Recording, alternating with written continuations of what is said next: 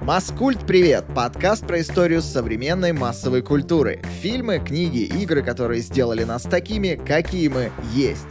Да, всем привет! Сегодня с вами из Москвы. Пока э, что. Пока что. Пока что Ёж, я не знаю, что это значит. В какой другой вид отряд млекопитающих. И млекопитающих ли он хочет перейти? Вот, ну, в общем, он сегодня с нами. И из-за океана, э, теперь с дырочкой в боку, поэтому еще больше похожий на меня. На чайник. на ежа, ну или на чайник. Так у тебя носик подтекает или дырочка в боку? Гришка, в общем. Давай разберемся, да, с носиками и дырочками как-нибудь при личной встрече. Всем привет. А сегодня мы Не поговорим... суйте, не суйте свои носики в дырочки, которые, которые не нужно сувать носик. Это правда. А про что же мы сегодня поговорим? Я вот, например, накопал э, довольно интересную информацию. Например, как броненосец помог создать шедевр. Почему крестный отец на самом деле мать? И как кошка проявляет уважение? А я сегодня расскажу про то, как я не Дон. понял, что хуже говна и как бить ебаки. Поехали.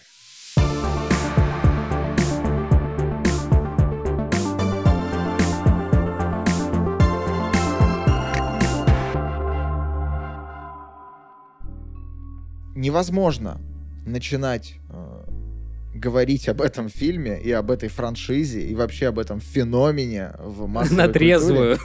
Нет, неправда. Ну, кстати, вот про это еще я скажу. Э, не разобравшись хотя бы немного в том, что ж такое вообще мафия. Это игра такая. Ну, во-первых, Там нужно да. на машине ездить 90% времени, а еще 10% времени разговаривать и таскать ящики. Это важно. По мотивам этой игры в 12 веке, по некоторым данным, на Сицилии а, сложилось определенное сообщество людей, которые, э, значит, боролись с французскими оккупантами, и у них был э, такой лозунг «Морте аля Франция, Италия Анелла» по первым буквам, соответственно, мафия. Это один из... Э, это одна из теорий происхождения слова мафия, в принципе. Их там на самом деле очень много. А, например, что оно произошло еще от арабского. Например, что в XI веке Сицилию захватили викинги, сицилийцы прятались в опорных пунктах, которые называли мафиями. Есть легенды, что в, 20, э, в 1282 году сицилианку изнасиловал французский солдат. В день свадьбы ее мать обезумела, бегала и кричала по улице «Мафия, мафия, моя дочь, моя дочь» в переводе. И на другой день было восстание, там всех перебили. Короче, французы во всех историях почему-то э, выглядят антагонистами. А знаешь, как называются викинги, но которые объясняют все не строгим научным языком, а чисто по-пацански.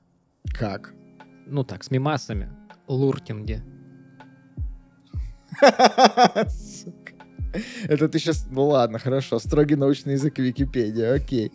А, в общем, теория о происхождении самого слова и феномена мафии на Сицилии огромное множество. Я здесь хочу сослаться, ну, как минимум на канал Red Room Егора Зырянова. Можете сходить посмотреть, у него есть офигенный ролик про то, откуда взялась мафия э, сицилийская и что это вообще такое. Э, вообще, мафией, именно мафией, называли всегда сицилийскую организованную преступность. Ну, например, в, в Неаполе была Каморра, и ее нельзя называть мафией. Это как бы другая история. Они обидятся, я думаю. Ну, да, потому ну, что ты делаешь это без уважения. На виадуке. Нагородьте mm-hmm. тебя, нагородту. Дай на мне каноли, мой мальчик а, и это даже не еда. А, в общем, а, мафия — это, если очень обобщать, организованная преступность на Сицилии, которая а, в разное время играла довольно серьезную весомую роль в обществе Сицилии. А, там было много разных этапов, периодов развития самого острова Италии в целом, разные правительства. В общем, мафия всегда выступала таким а, каким-то местным, местным авторитетом и местным таким квазиправительством, грубо говоря. примерно в начале 20 века очень большое количество иммигрантов из Италии переезжает в Америку. В Америке в то время, значит, американская мечта, новый свет, надо строить будущее, становиться американцами, но итальянцам, к сожалению, куска пирога не достается. Потому что как раз э, незадолго до того, как большая волна иммигрантов э, из Италии прибыла в Америку, э, были отменены разные приколдесы для новых американцев. Раньше там раздавали людям землю, давали возможность строить свои какие-то дома на ней, возделывать э, разным ирландцам, французам, там, не знаю, и кому. Голландцам. Да всем подряд. Америка, собственно, так и строилась. Но вот как раз перед приездом э, итальянцев э, халявка кончилась. Поэтому итальянцам ничего не оставалось, как объединяться в свои какие-то комьюнити, создавать в, почти в каждом крупном городе США свои небольшие кварталы, которые назывались «Маленькая Италия». И, значит, заниматься там, так как работы было довольно мало, э, разного рода бандитизмом. Так итальянская, а конкретно сицилийская мафия, да и не только она, проникает на территорию Соединенных Штатов. Uh, вообще этот феномен, он очень широко освещался в массовой культуре большое количество раз, но в американском кинематографе на самом деле этот вопрос довольно долго обходили стороной. В 30-х годах закономерно а, про это говорили, ну, какое-то количество времени, потому что тогда это было прямо на повестке дня. Все помнят истории Джонни Диллинджер, Бонни и Клайд, там, Аль Капоне и вот это вот все, грабители банков, 30-е годы, а-ля-ля улюлю. А, но а, после того, как а, был принят кодекс Хейнса, это такой, короче, свод законов для кино, по которому нельзя было ну, грубо говоря, цензуры. Нельзя было показывать много чего в кино. Например, фильмы про бандитов должны были всегда э, говорить о том, какой бандит плохой, и в конце фильма его всегда должны были убивать. И там было довольно много ограничений. Поэтому жанр, собственно, развалился, и никто об этом годов до 50-х не вспоминал, когда кодекс Хейнса как раз отменили. Да, его, его отменили, и вот э, как раз 60-х, 50-х, 70-х годов про эту тему в целом стало можно говорить довольно адекватно и по законам драматургии, а не по законам Соединенных Штатов. А, и Но это... Еще, казалось бы, отношение к итальянцам было такое себе. Ну, то есть это были люди не третьего сорта, но типа второго, там, полуторного, может быть. И про них просто как бы ну, не престижно снимать было тогда. Да дело не в престиже. Суть же не в престиже, а в прикольных историях. Дело в том, что ты не построишь прикольную историю, когда у тебя жанр весь ограничен кучей правил, и, типа, ну, получается довольно странное кино. В сороковых такое снимали. Когда бандита, типа, убивают, и закадровый голос говорит, что там Джонни пришел к такой жизни, потому что был гангстером, и теперь он убит, нельзя быть гангстером, и это плохо. Ну, как бы, ну, а, говно получается.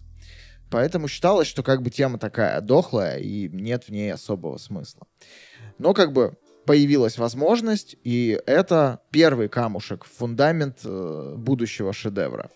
Камушков будет много. Вообще к этой истории подойти нормально очень сложно. Я пока research ил, я набрал какое-то невероятное количество информации, постараюсь дать вам то, что мне показалось наиболее интересным и раскрывающим. А, вообще, ну, как бы историю создания людей, которые создали а, крестного отца. Посмотрим, что получится. Первый из этих людей Марио Пьюза. Марио Пьюза... Получится точно не, не хуже, чем фильм. Так что... Хорошо, поговорим.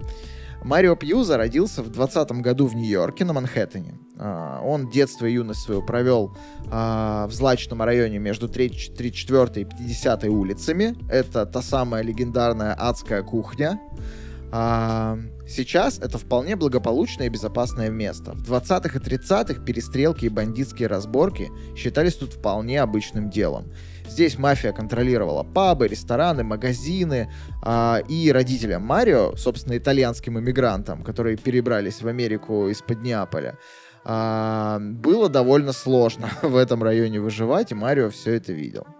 В 16 лет он признался семье, что хочет быть великим писателем. Родители отнеслись довольно скептически, особенно мать. Мать вообще у него была довольно жесткая, хотела, чтобы сын стал железнодорожным клерком.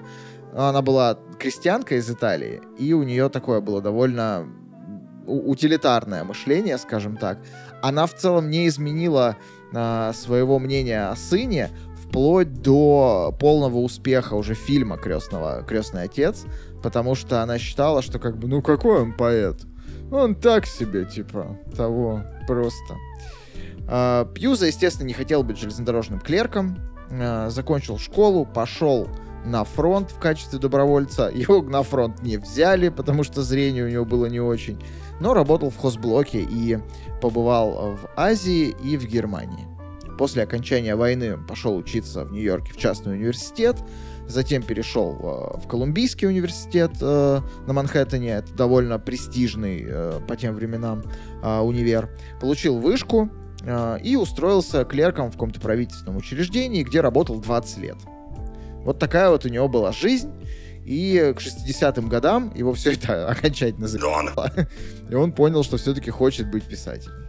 Первый свой роман, тогда уже 35-летний э, Пьюза, выпустил в 55 году. Э, это была «Арена мрака» про любовь американского солдата и немецкой девушки, во многом автобиографическая история для Пьюза а, потому что он со своей первой супругой встретился в Германии. Но никто этот роман не заметил, и никому он оказался не нужен. Второй роман «Счастливая страница» Пьюза э, написал и опубликовал лишь через 10 лет. Этот роман был про итальянских переселенцев, которые попали в Америку в период Великой депрессии. Тоже довольно авто автобиографическая история. Но, к сожалению, известности этот роман автору тоже не добавил.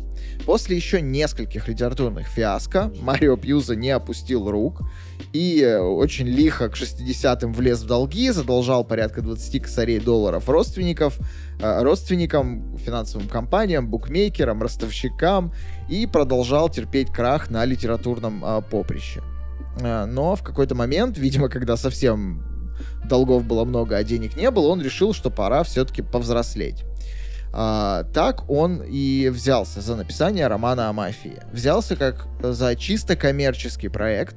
Он никогда не считал, он до конца жизни считал, что роман полное говно, и его надо переделывать. А, и всегда мечтал написать... Он просто фильм еще не видел. Он над ним работал. А, тогда видел. А, Понятно. Он мечтал написать... Не будем спорить с Творцом, правильно? Да. Он всегда мечтал написать какое-то великое произведение, вдохновлялся Достоевским, там очень любил братьев Карамазовых. Ну, короче, э, стандартная писательская история.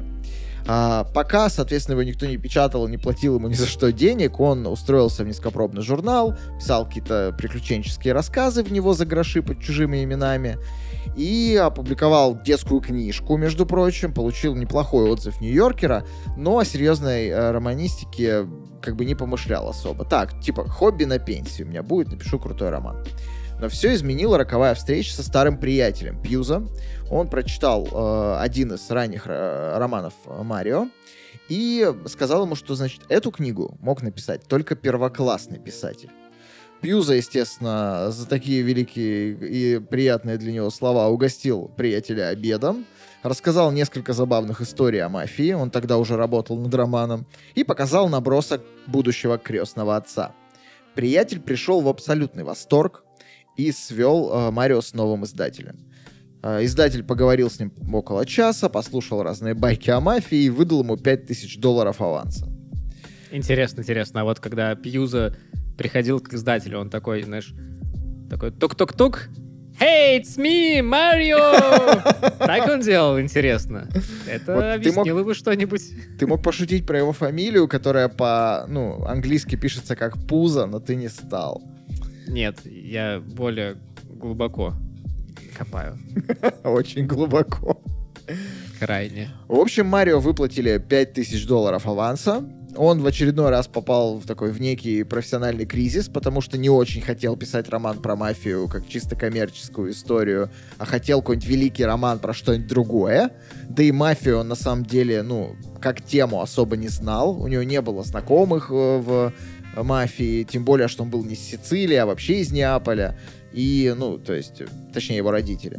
Он там видел, конечно, что-то, наверное, в детстве, но только по слухам. Сам и его друзья никогда не входил ни в какие криминальные структуры и изнутри эту историю не знал.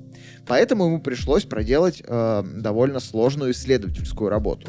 Он собрал все, до чего смог дотянуться в плане книг, газет э, про мафию и деятельность в США. Э, все это перечитал, проч... очень много интересного прочитал в старых газетах сицилийских. И вот, э, скомпоновав весь этот опыт, взялся за написание романа.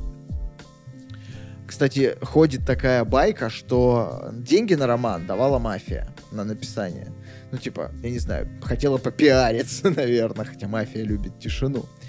А, но нет, это байка, и там все было довольно честно. И как мы поймем дальше, мафия, возможно, и не очень-то и хотела, чтобы все это происходило. Как я уже говорил, Пьюза никогда в жизни не был связан с криминальными структурами, по крайней мере, до того, как написал роман. И, как он сам говорил, никогда не встречал действительно порядочного гангстера. Ну, видимо, никаких не встречал, но допустим. А Дон Корлеоне — это полностью вымышленный персонаж, а его патриархальный такой образ, повелительный нрав, какую-то мудрую жестокость, а это все было навеяно Пьюза образом его матери. Именно мать, малограмотная итальянка, воспитавшая как смогла свору огромную, огромную свору детишек в грязных нью-йоркских трущобах. Свору огромных детей. Размером с дом такая, господи ты, боже мой, это откуда вылезла вообще? Мамма мия! А ты видел фотографию Пьюза, между прочим? Нет, кстати, не видел. Я видел, а, как его в сериале показали. А, ну, про это еще поговорим. А, в общем, вот она со своей вот этой вот... Э, Сворой огромных детей. Да, да. послужила Прям. прототипом самого узнаваемого сейчас гангстера на Земле. Как говорил Пьюза, ее голос гудел в моих ушах, когда я писал диалоги Дона. Дон. А, это было, наверное, сложно, потому что он три года писал будущего крестного отца. Первый вариант романа назывался «Мафия». И в 68 году передал черновик издателю, получил финальный аванс и укатил с семьей в Европу исполнять обещание, которое дал жене, потому что она 20 лет не была дома, она же из Германии. Он, значит, гулял там с ней, ездил э, в, в турне по, в Лондон, Канны, Ниццу, Висбаден, ходил в казино. Он вообще был, как мы уже поняли из того, что у него была куча долгов, довольно падок на игры. Короче, погулял знатно наш э, Марио, промотал довольно много, в целом все примерно промотал. А, и спасся, как он сам говорил, благодаря отличной коллекции кредитных карточек. По возвращению в США он должен был American Express 8 тысяч долларов. А это на то время довольно дох... А это и сейчас как бы немало, а тогда еще больше. А какой это был год? Ну, это был 68-й, 69-й. Что там, курсы доллара за все времена, что ли, под руками где-то? Ну, это гуглится легко. Ну, типа... 8 тысяч долларов в 68 году. Сколько это сейчас? Сейчас-то 80, по-моему. Как-то так считают обычно. 63. А, ну 63 вот. 63 тысячи долларов. Довольно немало. Да. Но Марио был, судя по всему, фаталистом и оптимистом одновременно, потому что он не волновался и говорил, ну а что, ну вот в самом плохом случае, ну что бы со мной случилось? Ну мы всегда можем продать наш дом. Ну или я могу отправиться в тюрьму. Черт возьми, лучшие писатели отправлялись в тюрьму, не парьтесь. Э, нормальный такой чувак в целом, с хорошей жизненной позицией. А, в Нью-Йорке он увиделся со своим агентом и узнал, что издатель продал права на крестного отца за 410 тысяч долларов. Марио причиталась половина. Переписывать черновик он не стал, забрал свою половину, Uh, уволился в этот же день журнальной подработки, пошел, попил коктейли со своими нью-йоркскими приятелями, позвонил своей матери и остальной итальянской родне. Они ему не поверили сначала, потому что в каждой итальянской семье, короче, есть такой человек, uh, ну, типа семейный идиот. Его именуют Чуч, то есть осел. Вот Марио был таким чучем, типа, в их семье. А тут он позвонил и говорит, чуваки, типа, 410 тысяч долларов. Даже а, половину ты сказал, 205 получается. Ну да, я имею в виду общий, э, общую сумму. Mm-hmm. А, вот. А, в общем, кажется, э, начал доказывать всем, что он не совсем чуч, и все у него еще может получиться. В 67 году Paramount э, приобретает за 80 тысяч долларов права на черновую рукопись романа Пьюза. Это происходит еще до вот этих финальных сделок, то есть никто еще не знает, типа, насколько это будет популярный роман, стоит ли потом его снимать. Paramount тогда покупала все подряд, да и все тогда покупали все подряд на ранних стадиях за небольшие деньги. 80 тысяч долларов довольно было немного тогда. Ну, в смысле, для киностудии уровня Paramount. А Марио отошло 10 тысяч долларов всего, хотя агенты упрашивали его запросить больше денег. Но Марио все-таки согласился, он только что проиграл все в карты и нуждался в деньгах. Такой веселый человек. А, в 69 году роман издается, и его э, настигает феноменальный успех. Он был книгой номер один в США 67 недель подряд в списке бестселлеров Нью-Йорк Таймс. Сколько в году недель? 52, что-то типа того. Это больше года. В мире было продано более 20 миллионов копий. На данный момент роман Пьюза входит в американскую версию 100 лучших детективных романов всех времен. Как мы уже помним, права на экранизацию были у Paramount, Paramount в то время терпела неудачу за неудачей, и банкротство их было прям вот не за горами. А, мы помним, что к 70-м кодекс Хейнса отменили, и тема мафии в кино снова стала, мог, ну, могла стать актуальной. А, и Paramount решила, что вот у нас есть прикольная история, которая офигительно продается, про мафию вроде бы снимать уже как бы можно и нормально. Давайте мы дадим чуть-чуть денег какому-нибудь совсем начинающему режиссеру, и супербюджетно снимем кино, которое всем зайдет, потому что книгу и так все покупают. Ну, то есть на хайпе решили залететь пацаны с двух ног. Но планы выпустить картину по-быстрому и за маленькие деньги э, очень быстро развалились. Никто из солидных режиссеров не соглашался снимать э, это кино по нескольким причинам. Ну, как бы все в основном говорили, что, значит, не хотят э, популяризировать и гламуризировать организованную преступность. Такие и правильно говорят. Дядки, дядьки. Э, есть еще и другая причина. Э, Голливуд — это вообще место суеверий. И считалось, что все фильмы о мафии вообще больше никого не интересуют. Поводом служили провалы э, фильмов, которые пытались снимать в 60-е про мафию. Например, криминальная драма «Братство» э, с Кирком Дугласом. Поэтому концепция... Я думал, с этим, с Вином Дизелем. Нет. Поэтому концепция «Крестного отца» как фильма с умеренным бюджетом, но звездными именами в титрах претерпела некоторые изменения. И вот в этот момент студия решила обратиться к молодым режиссерам, которые, значит, и денег не просят, но, к сожалению, и аудиторию за собой а, на фамилию не ведут. А, студия подумала-подумала и пришла к второму человеку, который, э, значит, тоже стал очередным кирпичиком в историю и фундамент этого шедевра, к Фрэнсису Форду Копполе. Фрэнсис Форд Коппола родился в 1939-м в Детройте. А, опять же, в семье итальянских эмигрантов. А, бабушка его и дедушка приехали в США из Бернальды. Коппола получил второе имя в честь Генри Форда, между прочим, а, потому что родился в больнице Генри Форда.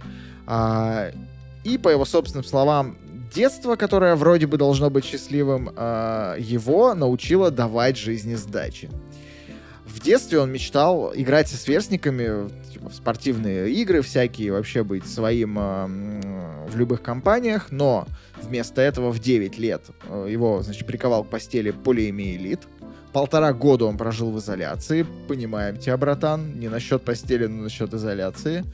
А, и после болезни у него одна нога оказалась короче другой, так что никакого футбола, тенниса. Но Фрэнсис научился играть сам с собой. Устроил... Я ждал, я ждал. Я еще при подготовке такой, это надо смотреть, да, это да, да. Ну, за полтора-то года. Научишься. Устро... Устроил настоящую мастерскую в подвале их Нью-Йоркского дома. Постоянно что-то пилил, сколачивал, соорудил некое подобие телестудии. Родители решили, что из сына выйдет инженер. Типа, сынок, ты так надолго закрываешься в ванной всегда. Может быть, из тебя выйдет хороший водолаз?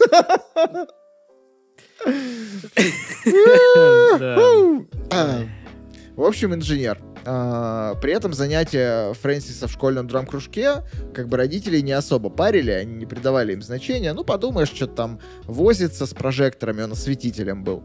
А, но именно вот э, работая в драм-кружке и балуясь со светом, Коппола вдруг почувствовал себя волшебником, который может менять с помощью таких простейших световых спецэффектов мир. Однажды от скуки он забрел в кино посмотреть. Вот я просто как люди так делают. Я понимаю, почему у них вся жизнь потом идет по другому пути. Однажды от скуки он забрел в кино посмотреть броненосец Потемкина из Эйзенштейна. Ну, типа, шел такой, шел, не делать. Пойду броненосец Потемкин посмотрю, понимаешь? Сейчас на Марвел так ходят. А, и был А потом- я, я, по-моему, вот э, не смотрел «Броненосец Потемкина» и Эйзенштейна. Вот поэтому-то тебе и не нравится крестный отец. Нет, мне не нравится «Крестный отец», потому что Не «Крестный отец» уч. это кусок говна. Не уч. Ага. А, в общем, я тоже не смотрел Брэндон Потемки. Не, я смотрел отдельные сцены. А, Коппола был потрясен тем, что увидел. Он сам говорил, что это типа был черно-белый немой фильм, но иногда казалось, что с экрана слышны винтовочные выстрелы. И в этот день он понял, чем будет заниматься. А, а самое привлекательное... Наркотиками? Нет, кино. А самое привлекательное в кино для него это возможность монтировать. Когда ты буквально там, вырезая какие-то кадры, что-то меняя, создаешь э, что-то новое, ощущаешь себя воистину алхимиком или колдуном. А, с этого момента Фрэнсис, ну, буквально прям тронулся на кино. Он продал машину, купил себе камеру вместо нее, отправился на кинофакультет Калифорнийского университета. И к началу 60-х годов был полностью разорен. Вынужден выживать на 10 баксов в неделю. А, писал сценарии э, для короткометражных фильмов, э, скажем так, не вполне однозначного значения. Были такие а, фильмы, ну, это как бы было не порно, там не было секса, но там были голые люди. Но они не занимались сексом. В общем, А, ну передачи голые и смешные, да? Типа того. Он пишет, Ага. например, сценарий для такого шедевра, как The Peeper. А, это комедийный... Ой, господи. Да, комедийный, я ошибся. Короткометражный The- фильм. The Peeper. Да, Peep, типа P-E-E-P? или- да, да. Ага. А, Это фильм о, кор- о короткометражном а, вуайеристе, который пытается подсмотреть за чувственной фотосессией в студии рядом с его квартирой. В общем, вот такое вот творческое начало было у Копполы. Но несколько лет спустя ему повезло, и Роджер Корман нанимает Копполу в качестве ассистента. Корман это вообще в то время такой э, спаситель всех молодых режиссеров. Он работает и довольно известен уже в жанре ужасов. Он фактически король ужасов того времени и би-муви. И Коппола при нем, значит, э, успел побывать и звукорежиссером, и сценаристом, и даже мойщиком его машины. А, в какой-то момент... Дачу построил, надеюсь, ему еще. Нет, ну в- он же в армии На- не служил. Подмосковье, нет? Корман получил... э, Корман в какой-то момент поручил Копполе озвучить и отредактировать, например, советский научно-фантастический фильм «Небо зовет», который Коппола превратил в фильм о монстрах с сексом и насилием «Битва за солнцем», выпущенный в 1962 году. Они там досняли некоторые сцены с монстрами, короче, марсианскими, ставили в советский фильм, перемонтировали, и получилось, получилось из научно-фантастического кино и с сексом. Блин, слушай, это классная вообще идея. Да, прикинь. Ну, я бы типа какой-нибудь в иронию судьбы там вместо Иполита вставил бы какое-нибудь, знаешь, чудище, вот это вот с щупальцами фиолетовое. Да. Или... Или, о, нет, вместо этой, вместо, как ее звали? Баба это. Ну, у которой они там все тусовали. Барбара Брыльска, короче. Вот. Она же такая будет Лукашина, а, ну, мы перемонтируем, и там будет, короче, чудовище такое с восьми руками будет, а он такой, отстаньте, отстаньте, где тут, что вы на меня воду льете из своих жвал, отстаньте. Все это плавно перетекает в звездный десант. Да. Да. А вместо Ипполита Рика. А, в общем, сцена в душе, только они все голые. Да, вот это важно, это важно. В общем, Корман э, впечатлился самоотверженностью Копполы и дал ему возможность быть звукорежиссером в картине «Молодые гонщики». М, их снимали в Ирландии, И там, значит, э, Корман, который вообще был всегда готов снять какой-нибудь приличный фильм с ограниченным бюджетом, убедил э, Копполу взять оставшиеся средства от молодых гонщиков и создать какой-то малобюджетный фильм ужасов. Коппола написал э, черновик идеи рассказа за ночь, включили туда Натурально элемент... на сдачу, да? То есть вот то, что Слушай, осталось. да, да, причем они, короче, написали за ночь э, рассказ, включили туда куски из психа Хичкока, и все это смонтировали.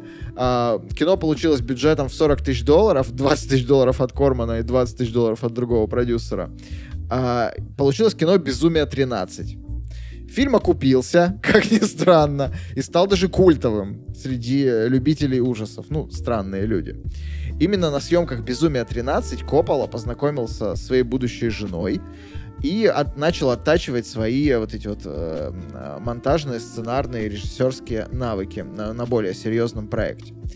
Ну, Вообще... То, то есть просто выколол себе глаза или что он сделал, я не знаю, каким-то образом смог замедлить время. Я не... Ну, объясни мне, что, как, как, как он оттачивал эти свои навыки? Ну, смотри, с этих пор он понял для себя главное просто. Пальцы себе отрубил, я не знаю. Нет, он, он понял для себя главное. Э, типа, в его работе дальше и всю жизнь главным был напор и натиск. Это прям фирменное его качество. Он вообще все делал по-своему всегда с тех пор. А, он был в ужасе от того, как чудовищно и тупо обстоят дела в мировом кино. Он говорил, что компании, продюсеры, они как бухгалтеры стремятся превратить кино из произведений искусства в балансовые отчеты. А как же необычный сценарий? А как же оригинальный проект? Ну, в общем, за авторское кино мужик топил э, был довольно упрямый, но как бы надо кормить семью. Э, тем более, что в 65-м году у него родился сын, а детей иметь он мечтал еще сильнее, чем э, снимать кино, ведь он наполовину итальянец, ну, понимаете. А, и он, скрипя сердцем, идет работать в Голливуд. Снимать кассовое кино и, про, и писать сценарии. То есть продался корпорациям все-таки. А, в Голливуде он какое-то время работает над мюзиклом а, «Радуга Финиана». А, кстати, там он знакомится с Джорджем Лукасом, а, который позже стал другом на всю его жизнь. И э, в 69 году они вместе с Лукасом решили взять на себя смелость разрушить вот эту студи- студийную голливудскую систему и создали свою студию, которая называлась Zoetrope. А, они, значит, очень сильно вдохновлялись разным альтернативным кинопроизводством и хотели в рамках этой студии давать возможность молодым режиссерам и вообще молодым специалистам делать то, что они хотят, авторское, а не вот эту коммерческую, подведенную под рамочки бухгалтерских отчетов кальку, которую фигачит в Голливуде. А, при этом надо сказать, что Зоотроп э, довольно э, ну, прогрессивная студия. Они, например, одни из первых, которые начали применять HDTV э, в принципе. Ну, то есть они всегда вот именно упарывались по каким-то новинкам, связанным с эффектами, с э, способами производства кино, и были, ну, действительно техногиками. Ну, блин, Лукас и Коппола, ну, естественно. Даже само название. Зоотроп — это что-то типа калейдоскопа. Это такой барабан с картинками, который ты раскручиваешь, через дырочку на него смотришь и видишь типа мультик. То есть такое очень примитивная, прикольная техно, которая, короче, позволяет тебе делать кино. Вот. В общем, были по-настоящему э, гиками. Да, я просто помню вот эти лазерные э, мечи, перестрелки из бластеров э, во втором крестном отце. Помнишь, когда они взорвали нейтронную бомбу? Там получилась, э, ну, локальная такая черная дыра, в которую там, ну, прям очень красиво всосало вообще все. Слушай, ну, я не говорю... Да, и вот э, два джедая, значит, один Аль Пачино, а другой робот. И они... Робот Де Да, и они вот на мечах лазерных, значит, ну, одного алибарда лазерного, другого меч, они вот дерутся. Я вот, ну, помню, хорошие были кадры, да, очень интересно было смотреть. Я не говорю, что они именно по спецэффектам угорали, понимаешь? Нестандартные способы съемки, это, например, бросать камеру в лифт для продуктов в один дома. То есть это технические, скорее, приколы, это не обязательно рисование CGI. Это вот именно нестандартный подход. Нестандартный, нестандартный подход к выражению каких-то эмоций, например, к свету, чего очень много в «Крестном отце». Ну, точнее, там очень много его отсутствия, скажем так. Но это не, неспроста, и об этом мы еще поговорим. Так почему ж Коппола все-таки? Почему выбрали его? Как я уже говорил, старые мастера дорожили репутацией и не хотели, значит, э, мазаться. Режиссеры посмелее, типа Сержа Леоне, хотели снять фильм, но по разным причинам не смогли. И они еще снимут свои фильмы про мафию на самом деле. А, поэтому, в конце концов, из режиссеров вот этого нового Голливуда остался только Коппола, свободный, и ему, собственно, предложили. Плюс он был итальянец. А это как бы, ну, фильм про итальянцев, наверное, его хорошо снимет итальянец. Пьюза, студия предложила Пьюза написать сценарий. Он, естественно, согласился, видимо, потому что долгов... А, ну да, он, видимо, потому что долгов у него было в тот момент не меньше, чем обычно. А, в 70-м году три месяца он потратил на написание сценария, при этом постоянно гонял между Нью-Йорком и Лос-Анджелесом, играл в теннис и знакомился с разными голливудскими шишками. А, правда, и тут он умудрился вляпаться в историю. А, Пьюза познакомился с человеком, которого просто боготворила вся его семья, и вообще все итало-американцы, по-моему, тогда в Америке, с Фрэнком Синатри. А, еще до публикации «Крестного отца» сенатор узнал, что его собираются, ну, здесь я ставлю кавычки, очернить в этой скандальной книге. Дело в том, что я прочитал э, Марио Пьюза, крестного отца, и вот если в фильме персонаж Джонни Фронтейна, это именно его писали с Фрэнка Синатры, это довольно проходной такой персонаж, которого мало видно, то в книге про него прям довольно много его очень хорошо раскрывают, и там, ну, есть на что обидеться, типа, гораздо больше, чем в фильме. А, в общем, а, Синатра узнал, что персонажи писали с него, а, и он, значит, привлек адвокатов, запросил у издателя право на предварительный просмотр рукописи, но Пьюза послал его куда подальше. Студийные боссы рассчитывали, что Коппола послушно экранизирует для них вот этот вот бестселлер, уложится во все бюджеты и всячески будет благодарить за такой великий шанс. Но не тут-то было. Коппола с самого начала вышел и обозначил, что снимать он будет авторское кино, о семье, текущий бюджет надо увеличить вдвое, и что он вообще не собирается отступать, отступаться от своих принципов, и типа могут они свои правила засунуть себе в свои мягкие «с». А, Коппола потом бился с боссами Paramount всю дорогу, на самом деле, за каждый миллиметр пленки буквально. А, первая битва произошла из-за сценария фильма и его бюджета, как я уже сказал. А, Пьюза заставили переписать сценарий, например, в погоне за экономией, чтобы все происходило не в 40-х, а в 70-х. Ну, типа, не надо старые костюмы шить, тачки старые нанимать, можно просто снимать на натуре и все. А Коппола отверг эту идею, нет, типа, ни хрена. Надо снимать вот красоту, которая в книжке. Вторая битва произошла, естественно, за актеров. Paramount были категорически против Брандо. А, если честно, не очень понимаю, почему. Ну, типа, как аргумент везде приводится, что у Брандо был довольно херовый характер, и он, типа, вечно опаздывал, и настоящие легенды о его срывах ходили между студиями, но, как бы, come on, о ком такого не говорили. Продюсеры при- предлагали большое количество разных актеров, я их перечислять не буду, все равно никому их фамилии особо не знакомы, но Коппола был непреклонен. Он даже пошел на хитрость. Так как там были, ну, кастинги, он поехал к Брандо домой, он, значит, пришел к Брандо, а, угу. и попросил его записать... С камерой. Записать, да, с камерой. И записать пробы прямо дома. А, Брандо за несколько минут абсолютно... Поздал его на 70 языках. Нет, нет. Брандо за несколько минут а полностью поменял мимику, вставил себе несколько орехов в рот, чтобы у него челюсть была другого, э, другой формы.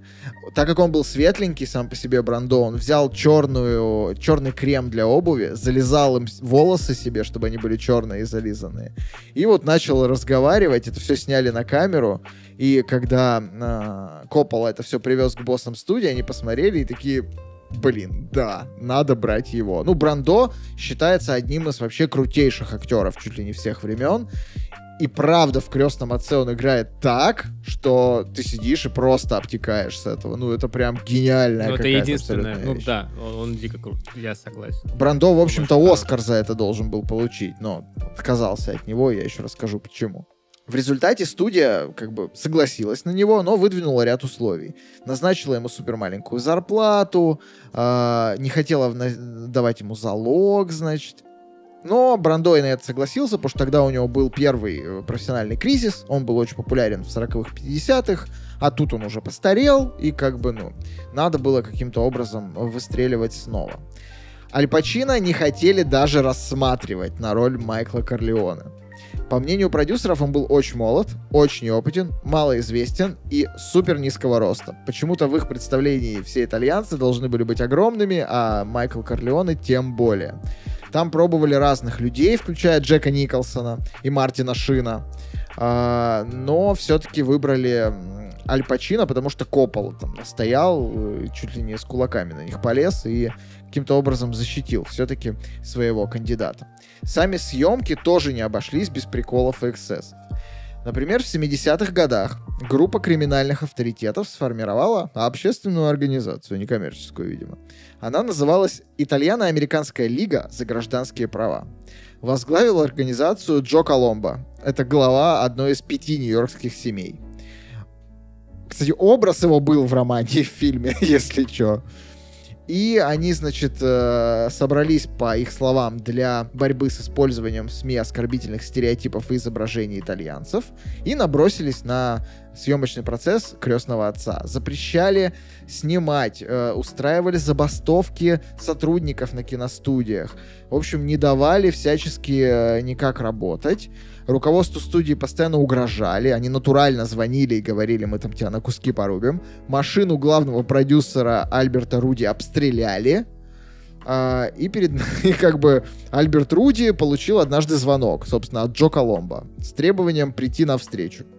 Коломбо объяснил продюсеру ситуацию, мол, мафия не желает, чтобы э, ее репутация пострадала из-за фильма. А, мафии дали почитать сценарий, крестного отца мафия почитала и решила, что в целом сценарий даже как-то уважительно относится к ним. И после этого все забастовки прекратились, а через э, несколько недель Джо Коломбо нашли с двумя пулями в голове. Вот.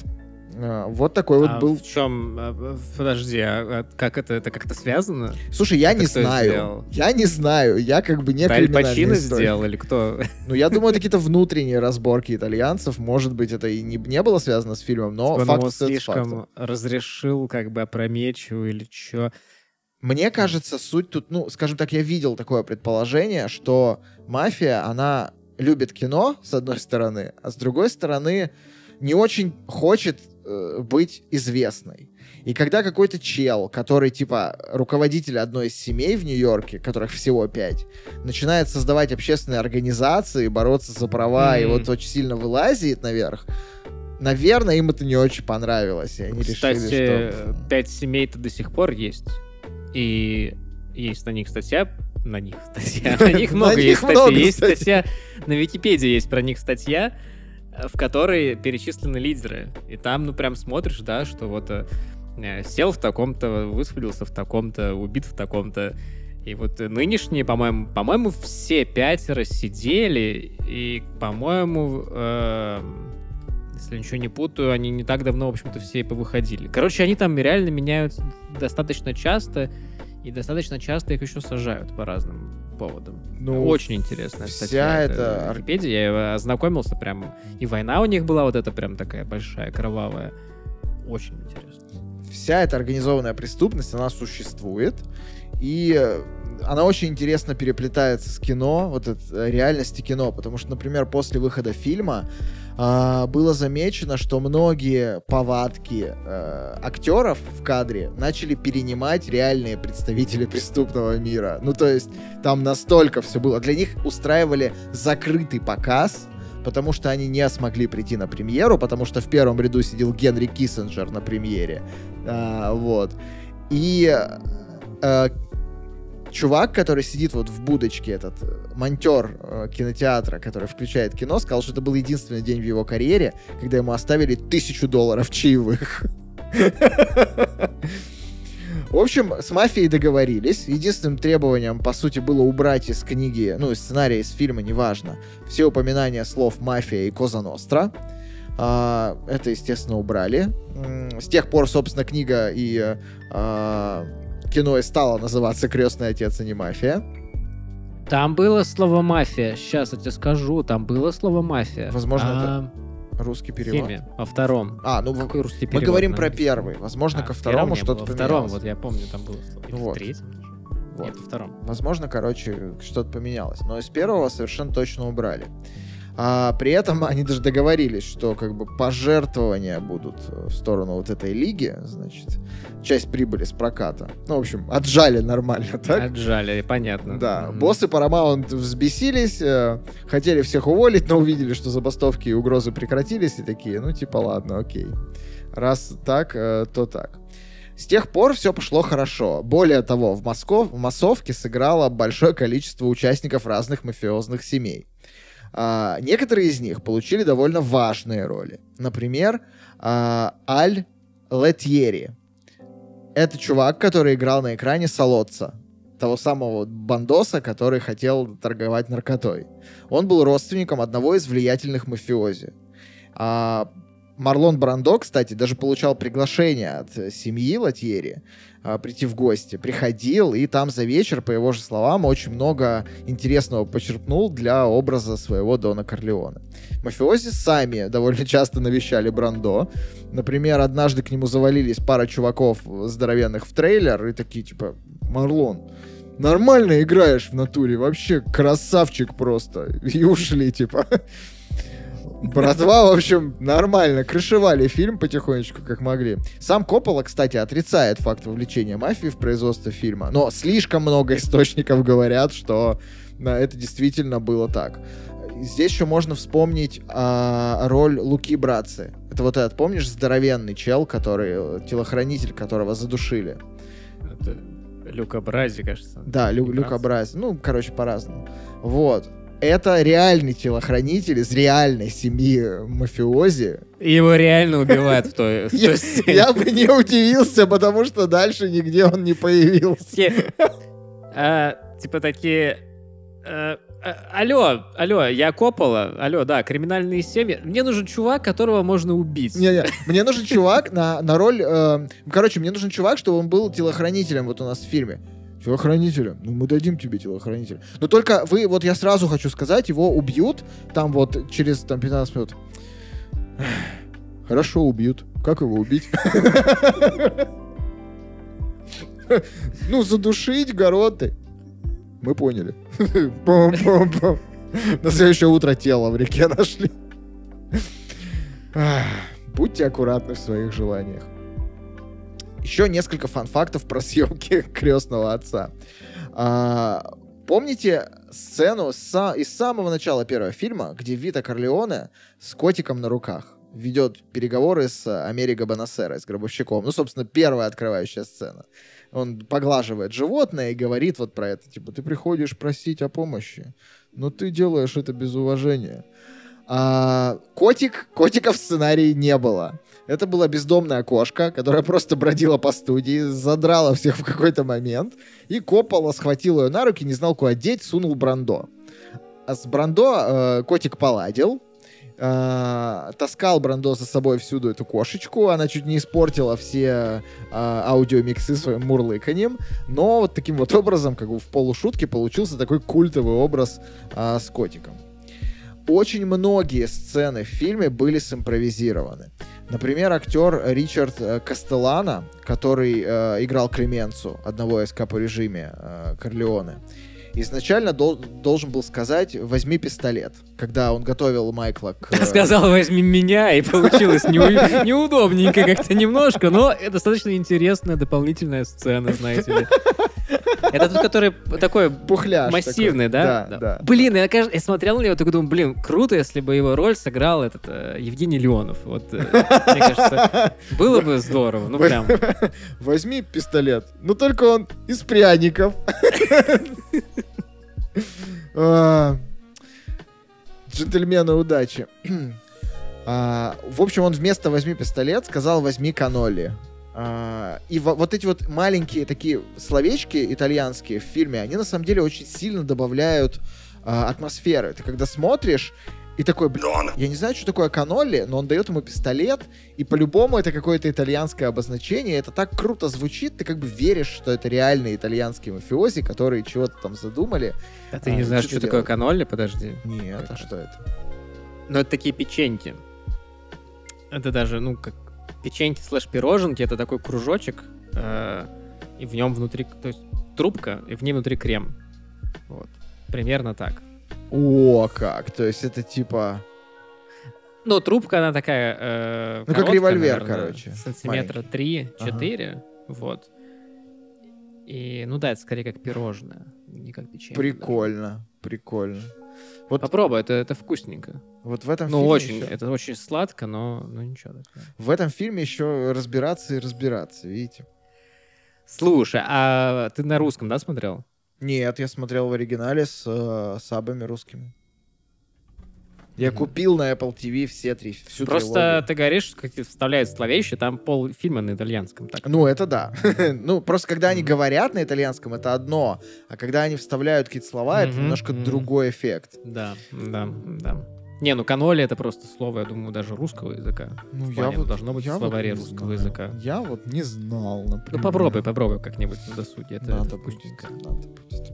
Для Копполы вся трилогия стала семейным бизнесом, по сути. Целых шесть членов семьи участвовали в съемках «Крестного отца».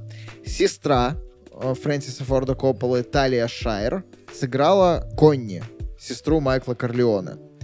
А, это была одна из ее первых ролей, но, несмотря на это, она была номинирована на «Оскар». Мать режиссера, которую звали, кстати, Италия, а, она была статисткой в сцене в ресторане, где Майкл убивает Солоца и Макласки. Отец Копполы, Кармен, музыкант, он написал музыку ко второму фильму и там частично к первому получил за это Оскар за музыку ко второму фильму вместе с Нино Рота, который написал вот эту легендарную ту ту ду ту ду ту ду ту ду ту ту Кстати, она появляется только в самом конце примерно фильма-то. Да, неправда. Ее вариации есть очень много где по фильму. Там у меня есть плейлист, а, весь саундтрек к крестному отцу, и там почти в каждой композиции есть эта тема. Ну, come on. Ну, Она как бы ну, вокруг нее ну. строится звукоряд просто. Да нет, что И- ты мне... их причем Нет, несколько нет, есть, Даже, именно даже вот не эти. близко. В конце все, в конце Я скину появляется. тебе, я тебе ски. В конце, в конце, я знаю, про какой ты момент говоришь. Ты говоришь про момент, где Майкл на Сицилии. Да, да, да. и да, да, эта да. песня, это не та песня, которую все качали себе в качестве рингтонов на вот эти вот Siemens Да, не A50. та. Это ее вариация, которая любовная, типа. А есть, которая вот прям заглавная. Это разные немножко вещи. Кошмар какой, господи. Да, да, вот так-то. А, и, значит, все эти родственники Фрэнсиса Форда Коппола участвовали во всех частях трилогии так или иначе. А, например, его дочь София, она сначала сыграла э, сына Конни в сцене крещения в первой части, новорожденного вот этого маленького, которого Майкл крестил. Потом она играла в массовке Крестного Отца 2, а потом она сыграла дочь Майкла, Мэри, в финальной части, которую убивают. Это дочь Копполы. Кстати, а вот интересно, если в фильме снимают, как крестят ребенка, то Считается ли это крещением? Да, считается ли это крещением? Не знаю. Наверное, они как-то... Ну, наверное, если это был настоящий священник, то да, а если это не настоящий священник, то это богохульство. Ну и может быть они как-то не до конца соблюдают ритуалы, такие типа мы почти крестили, ой, сорян, забыли Но там справа свечку налево, да, Да, не слева типа, направо, там же. Придется так, заново. Типа того. Сама София сейчас, кстати, довольно титулованный сценарист и режиссер, несмотря на то, что за третью часть ее довольно сильно а, ругали. А, Потому что она получила две золотых малины за третьего крестного отца. Да, я видел. А, Про саундтрек, если очень быстро, мы уже проговорили в целом. Написал его Нина Рота, э, итальянский композитор, очень много работавший с Феллини, например. И он сам говорил, что определяющим моментом при создании саундтрека для него стали отношения между Вита и Майкла Корлеоне. А, Композиции несли в себе не только дух ностальгии, но и какую-то надежду на будущее. Именно эту композицию от отца унаследует как бы вот сын Майкл. В общем, не просто так музыку написал. А, Тем не менее, чем сложнее становится история, чем неоднозначнее Майкл показывает свои там разные черные стороны, композиция меняет тон, становится тревожнее, громче в концовке фильма и играет и слышится совсем по-другому. Коппола продолжил и после выхода фильма с ними возиться. В 1977 году а, он продюсирует телеверсию первых двух фильмов. Они перемонтировали два фильма как сериал в хронологическом порядке и показали его на телевизоре, ну, тупо для денег, как бы. А, он тогда очень сильно нуждался в бабках для съемки «Апокалипсис сегодня», и, собственно, за счет этого заработал эти деньги. В 2020 году Коппола перемонтирует третий фильм, а, добавляет альтернативное начало и конец и называет его «Крестный отец. Эпилог. Смерть Марти, Майкла Корлеона». А, но вернемся как бы в начало. Давайте давай поговорим про типа три фильма. Для начала премьера. В 1972 году, 14 марта, «Крестный отец», премьера. Черный день в истории человечества. Неправда. Кинотеатр Лоев Стейт на углу Бродвея и Таймс-сквер. Очередь на целый квартал, проливной дождь, но все э, ждали, стояли и прорывались на премьеру. Как я уже говорил, там был э, будущий госсекретарь Генри Киссинджер, который тогда уже набирал популярность. Это еще сильнее раскрутило как бы маховик хайпа. И Киссинджер, когда вышел э, с сеанса, сказал такую фразу. Э, Брандо играет гангстера, который убил сотни людей. Однако, когда он умирает на экране, все в зале плачут. Это и есть величие. А, вот. Поэтому вот этой фразой хочется подвести какую-то черту и сказать лишь, что при бюджете в 6 миллионов долларов фильм э, собрал 268 миллионов по-моему, там за какое-то количество лет, не сразу. А, но многократно окупился он, естественно, сразу.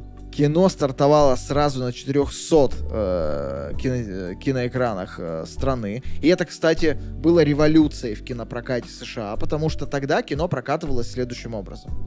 Были кинотеатры как бы уровня А, самые топовые. Сначала кино показывали в них. Когда заканчивался прокат, фильм начинали прокатывать в кино... Их было очень мало, и типа не все могли себе позволить. А когда этот прокат заканчивался, кино показывали в кинотеатрах категории Б. Их было больше, они были похуже. А, и когда этот прокат заканчивался, кино показывали в кинотеатрах категории С. Это уж совсем какие-то всратые, которых совсем много, включая там автокинотеатры.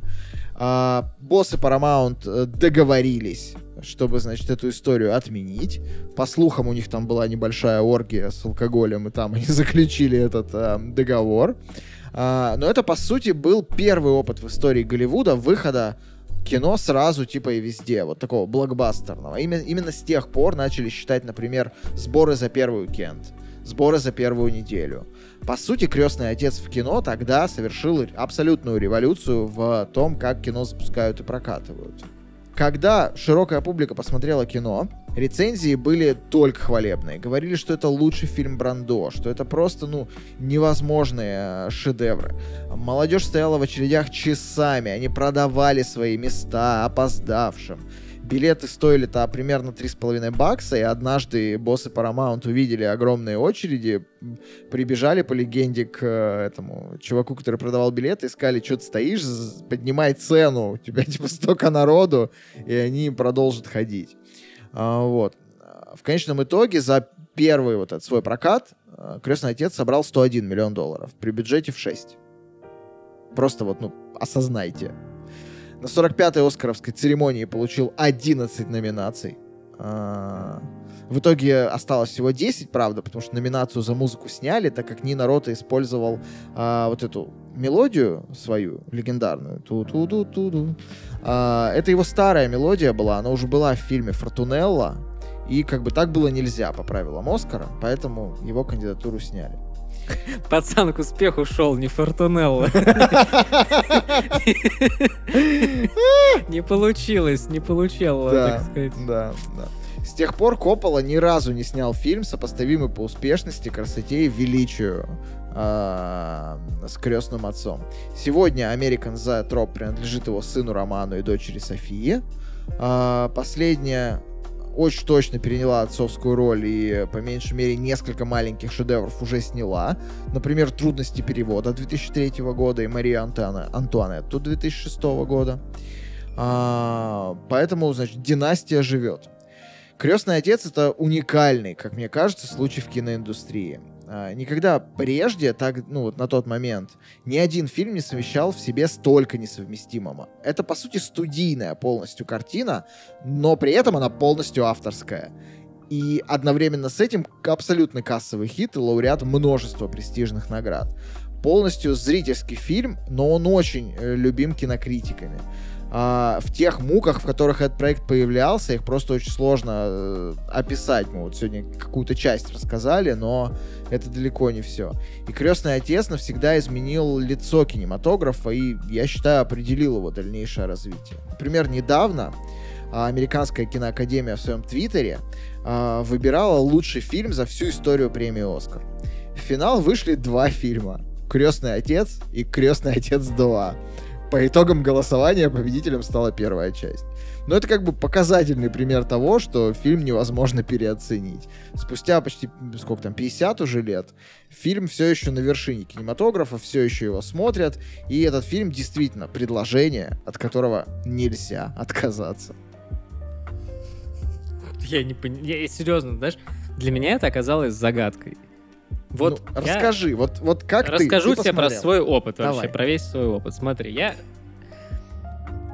с крестным отцом меня вообще много чего связывает. Я, у меня батя очень любит эту книжку и историю. Я, кстати, еще уже час 20 минут мы уже записываем, я еще не услышал историю про Новый год и парня твоего, который, ну, знакомого в смысле, который каждый Новый год э, в новогоднюю ночь смотрит крестного смотри, отца. А, вот я ее уже запомнил. рассказал. Да, конечно, я ее 8 тысяч раз слышал. 1 Так января. Да-да-да-да.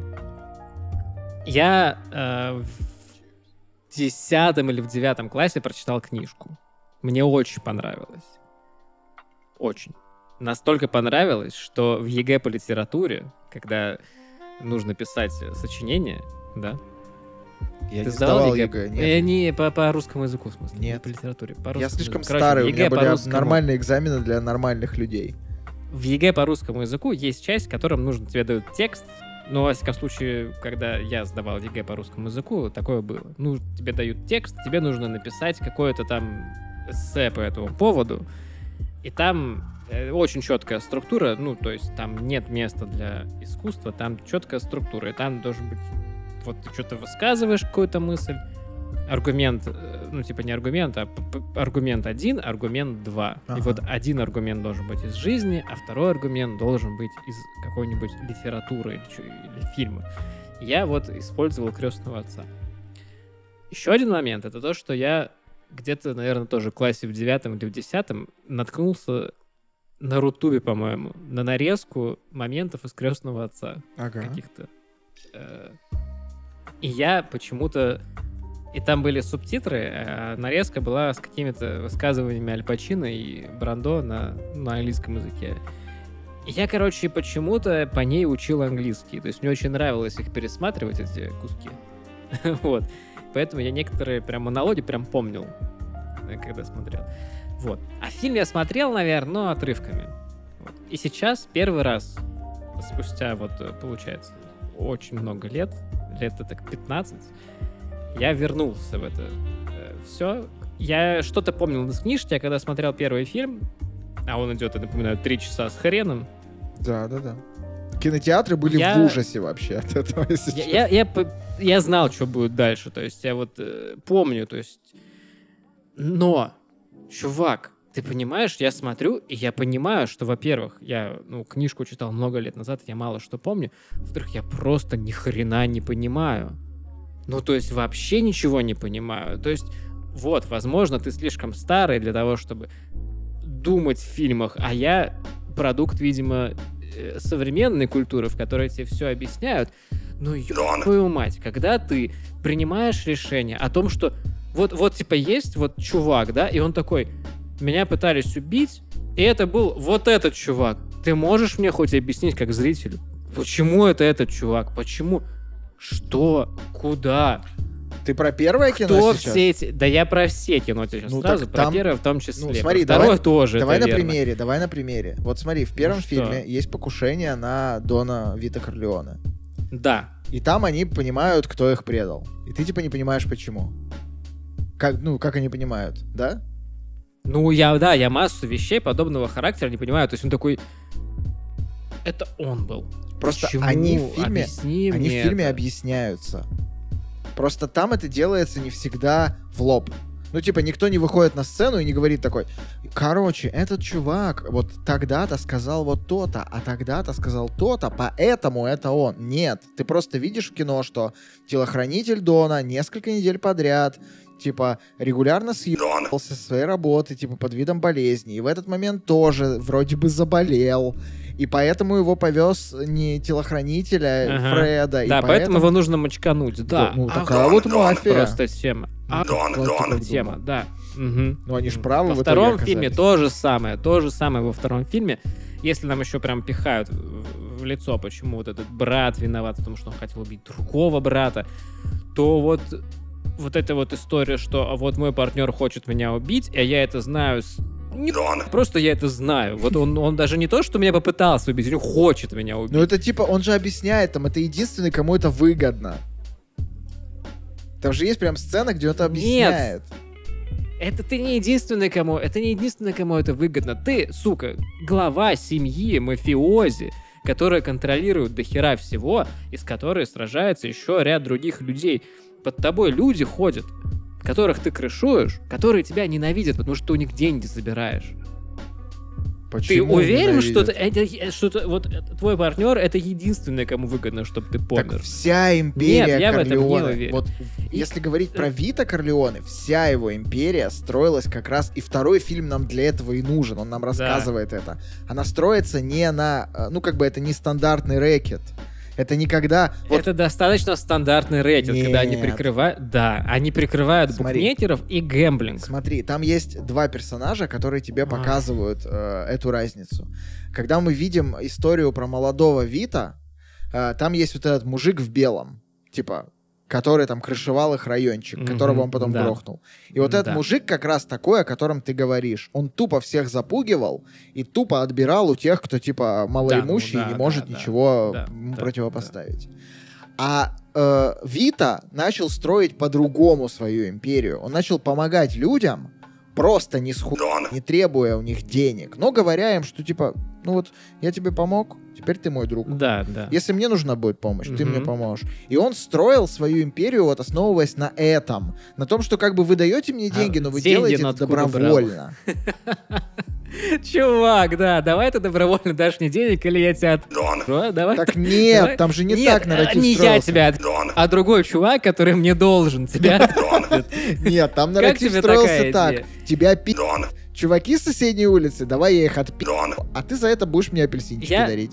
Вот я смотрел, я тоже, я тоже смотрел, и я вот серьезно, вот если уж э, вот говорить про то, что я вырос с каким-то снежком, да, ну вот я не понимаю. Сейчас модно хейтит фильм «Брат» и «Брат 2», потому что это неправильный образ героя, потому что вот, вот Дон Корлеоне, и Корлеоне, Корлеоне, его вся семья, особенно его, это просто мразь на мразе. Это просто, это ёб преступники, которые почему-то в современной и не очень современной массовой культуре такие, это да ху- благородные доны, значит, и нужно быть на них похожим, и давай вот мы даже, я его даже лично вот в сочинение его вставил. Но по-хорошему это просто обычные преступники, которые, сука, приехали в чужую страну, и вместо того, чтобы влиться в общество, вместо того, чтобы спокойно, э, если у вас какая-то проблема, прийти в э, ну, типа, в правоохранительные органы и решить свою проблему. Нет, мы будем решать все по-своему. Мы построим параллельное государство, в котором мы будем решать вопросы только по справедливости. Да идите вы на в свою Сицилию обратно, и вот там решайте свои вопросы, если у вас там так все устроено. Но вы приехали в другое место, где есть, ну, ну, со своим-то уставом, не нужно лезть, да, в это самое другое место. Поэтому весь этот фильм про каких-то ебаных мразей, которые нарушают закон на каждом шагу. И почему-то нам нужно сочувствовать кому-то из них. Я не понимаю, почему. Я считаю, что тот факт, что они не все умерли, это, это плохо, потому что их всех нужно было расстрелять, имущество раздать бедным людям, которых они грабили. И на этом все закончилось, потому что даже тот самый факт, что они вот держат вот эти гэмблинг и что там еще, и бухметерство, между прочим, точно такой же рэкет, потому что есть люди, которые, ну вот наверняка этим занимались бы и без них, да? Или как? Они типа это все держат. Я не понимаю, Ты, я не ты понимаю. говоришь правильно, но ты упускаешь очень, важную, очень важный посыл, который есть в этом фильме. Во-первых, э, как мне кажется, оригинальная диалогия, и ее надо рассматривать именно как диалогию. А Нельзя я, не до- я, я, я тебе рассказывал, я третий фильм не досмотрел. Да. Я, я сел, короче, я, я первый смотрел, он идет три часа, да, с половиной. Я смотрел его пять часов, потому что, ну, я не могу долго это смотреть. Второй фильм я смотрел 7 часов приблизительно. Третий фильм я досмотрел до места, где один другого кусает за ухо. Просто взорал, да ну тебя и выключил, потому что, ну, я, я нет, все, я отказываюсь, я не могу, не могу. Окей. Извините. И я говорю, что э, это надо рассматривать как диалогию, потому что если, допустим, посмотреть только первый фильм, сложится довольно однобокое впечатление. Но давай по пунктам. Э, Про чужой монастырь с своим уставом. Мгм. Кино первое открывается словами э, про то, что я люблю Америку. А, Америка Бонасера, гробовщик, приходит к Дону Корлеоне и в одном монологе разъебает всю твою аргументацию, которую ты сейчас э, привнес. Он рассказывает, Нет. что он рассказывает, что он пытался жить как э, правильный американец. Он отдал дочь в американскую школу. Он следовал всем законам. Но однажды приехали какие-то чуваки и пытались изнасиловать его дочь. Она им не далась, и они там сломали ей челюсть и ее обе- обез- обезобразили. Он пошел в полицию, чуваков задержали, но через сутки отпустили. И нету никакой справедливости, потому что общество в Америке в то время было насквозь коррумпировано, насквозь продажно, если мы говорим о полиции, если мы говорим о властных институтах, и кино нам это очень, очень хорошо показывает. И у простых людей, как у людей в России в 90-е, например, не было другого способа добиться какой-то правды вот для своей изувеченной дочери, кроме как обратиться к параллельным структурам, которые, естественно, возникали. Фильм не говорит, что эти структуры типа суперблагородные, суперправильные и хорошие. Ну, это нет, Фильм? нет, нам это, нам, нам это просто в лицо пихают. Конечно, он нам это не Нет. говорит, он нам это Нет. сует прямо Нет. в лицо. Фильм показывает нам за, за, за две своих части, показывает, как человек, который не хочет а, быть частью вот этих криминальных структур, Ну, Под 20 давлением. баксов это 20 баксов, да? нет, он, он не за деньги это делает, come on. Под А. давлением общества, под давлением того, как эти институты устроены, ему на секунду ебать ломает полицейский, прежде чем он типа в это все ввязывается. Он понимает, что верить никому нельзя, и только своими силами можно что-то сделать, и это приводит его в абсолютный ад. Он становится абсолютным антигероем, и это превращение нам очень хорошо показано. Если мы возьмем для примера очень похожую сагу, которую сняли в России, и я когда смотрел «Крестного отца», я Это так бандитский Петербург. нет, ну, нет. Я так да-да, угорал, ну, потому в что э, просто персонажи некоторые один в один списаны с крестного отца. Если мы возьмем бригаду, где типа пацанчики, просто вот, ну, жизнь их заставила. Там пацанчики до конца пиздатые. Да, часть из них убили, но Саша Белый все равно молодец.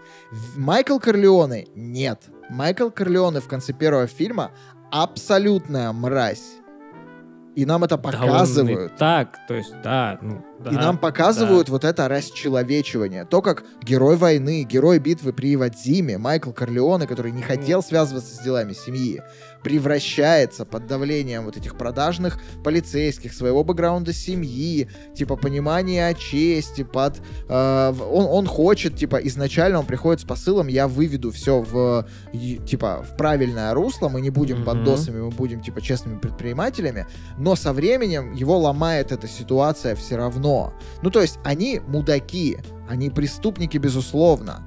И никто не говорит в фильме, что такими надо быть, и они супер крутые. Нам скорее фильм показывает, что эти люди вроде бы под очень правильными лозунгами, в очень неправильно сложенной системе внутри страны делают так, что какие-то несчастные гробовщики типа Америка и Бонасеры могут получить защиту. Но это все равно нехорошо, потому что это приводит их к хаосу, аду и горе трупов. И нам это показывает кино. И вот это тот вывод, который делает для нас а, Коппола. Раунд на... Окей, ладно, раунд. Я, я тебя понял, конечно. Я тебя пр- прекрасно понял. Что тут э, не поспоришь? Ну, Типа, вообще, я согласен с тобой в твоем базовом э, аргументе про то, что ты смотришь кино и не понимаешь. Я когда включил первый это фильм... да, это, это вообще ничего не понятно. Я, я когда Совсем. включил первый фильм, я прям отчетливо понял только одно. Теперь я знаю, почему мой друг Леша смотрит его с Бадуна. Это кино, как и книгу Пьюза, кстати, надо читать и смотреть в таком состоянии заторможенного чила, типа. Потому что кино, как, а книга еще сильнее, они как бы, они льются, как такой вот очень вязкий кисель, который еле Понос. падает к Да-да-да. вам на ложку. Это как бы такой очень Ой. степенное кино. И я понимаю, почему 1 января Да с его- Бадунища в это залипать прикольно. Его можно сократить до полутора часов, а если убрать сцены, в которых нам пытаются показать, что это какие-то особенные люди с какой-то особенной культурой, и поэтому они имеют право построить параллельное государство, то останется вообще минут 20, которые будут заключаться в перестрелках и бессмысленных убийствах. В том-то и Что дело. логики нет ни хуя, В том-то и не дело. объясняют ничего. В том-то и дело. И это, знаешь, вот я помню, да, эм, я всегда бомбил с того, как заканчивается вот Ultimate вселенная в Marvel. вот у Блядь, них была вот, эта ты, Ultimate с- Ты понимаешь, что ты сейчас сравниваешь, типа, Капитана Америку и Кубриковскую Одиссею? Ну, блин, Это отстань, отстань. Короче, короче, вот, э, значит, э, там чем все заканчивается, что Магнета такой внезапно говорит, я вот решил, вот я не знал, что делать вот эти предыдущие 700 тысяч лет, э, 700 тысяч выпусков, я вот что-то не знал, я решил таки поменять местами магнитные полюса Земли, и все, типа, все, начинается все, катастрофа, пиздец, э, анархия.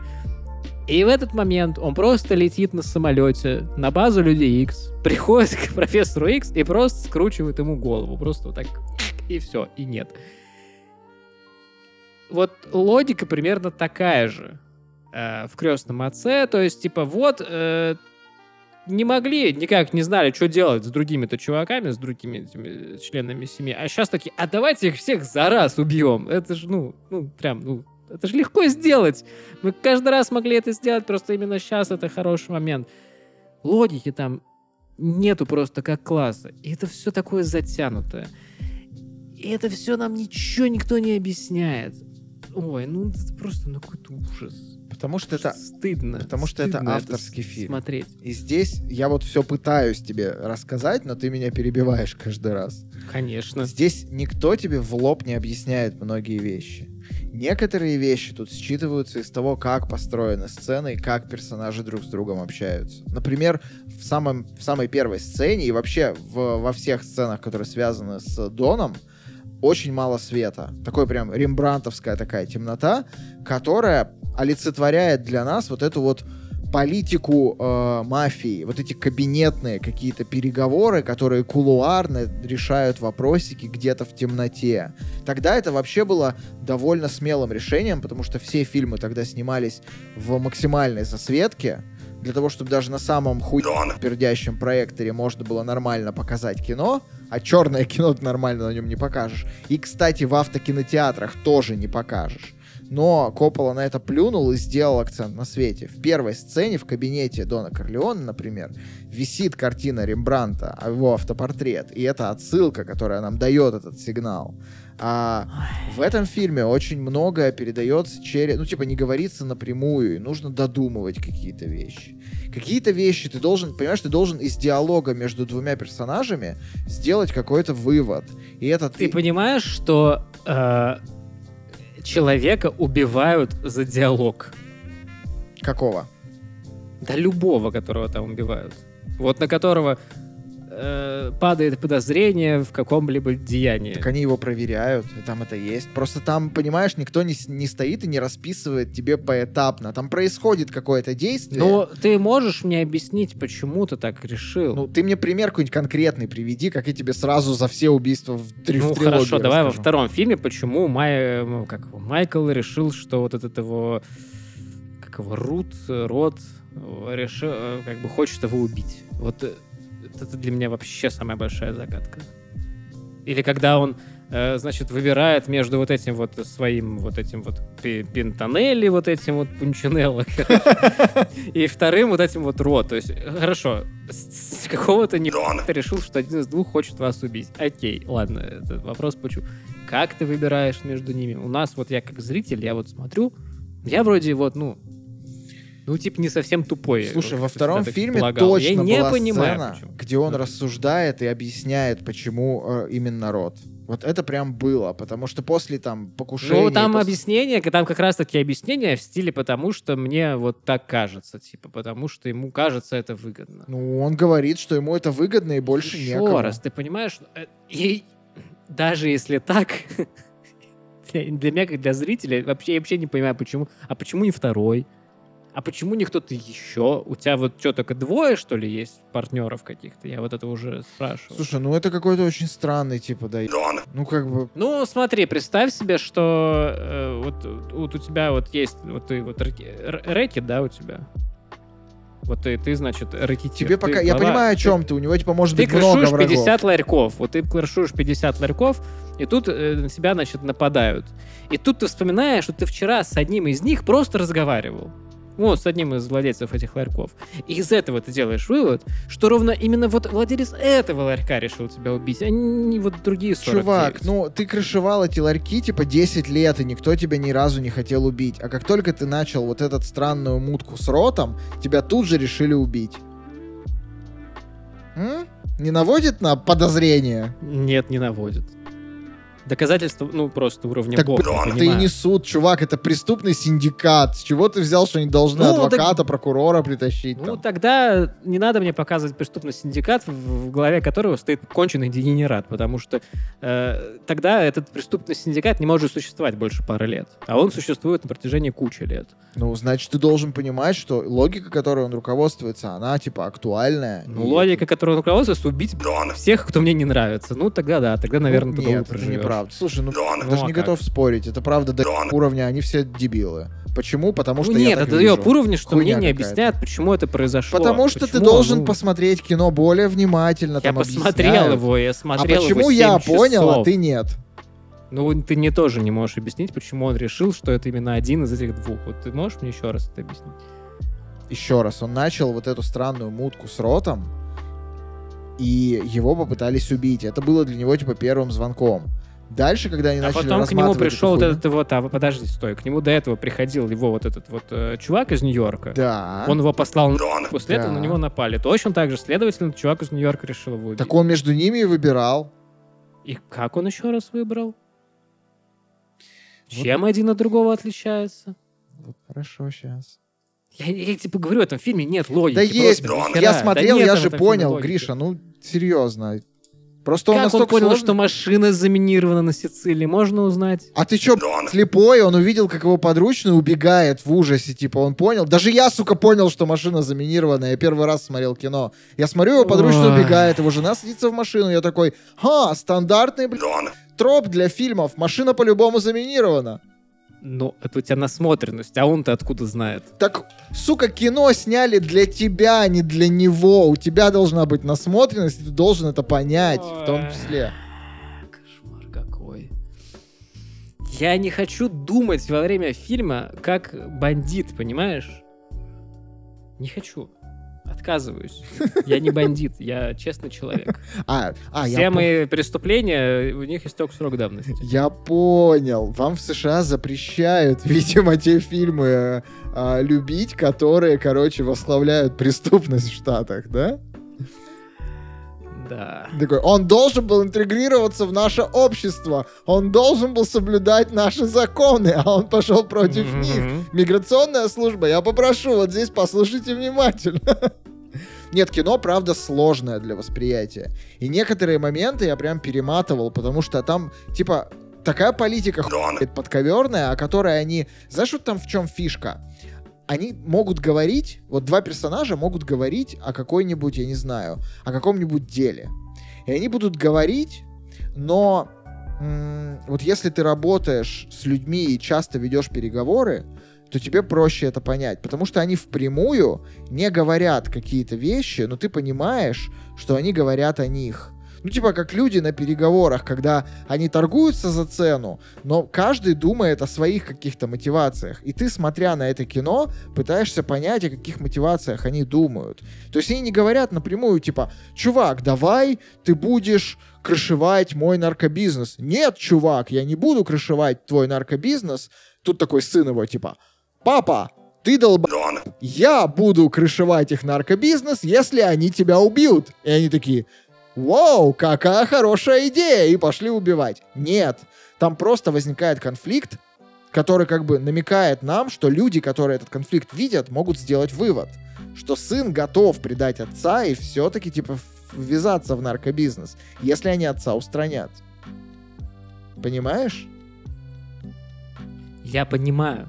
Ну так там вот так построены все диалоги. И, Это кстати, в книге то же это самое. хорошо. Если... Да, да, да, окей, тоже. Я бы, наверное, больше понял в этом фильме, если бы там были бы разного фенотипа актеры. Это расизм, Их звали бы желательно как-нибудь по-разному, чтобы у них были разные имена, чтобы было не так...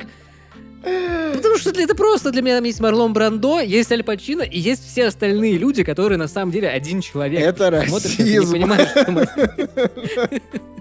Это расизм, между прочим. Не надо вот мне тут. Ну, там Они выглядят одинаково, они одеваются одинаково, они разговаривают одинаково, их, сука, зовут одинаково. Я не понимаю, кто ты. Почему? Ну там в какой-то момент во втором или даже, по-моему, тре- в конце второго фильма, там такое количество персонажей мешается на экране, что ты реально не можешь понять, они актера заменили из прошлого фильма или это новый какой-то хуй.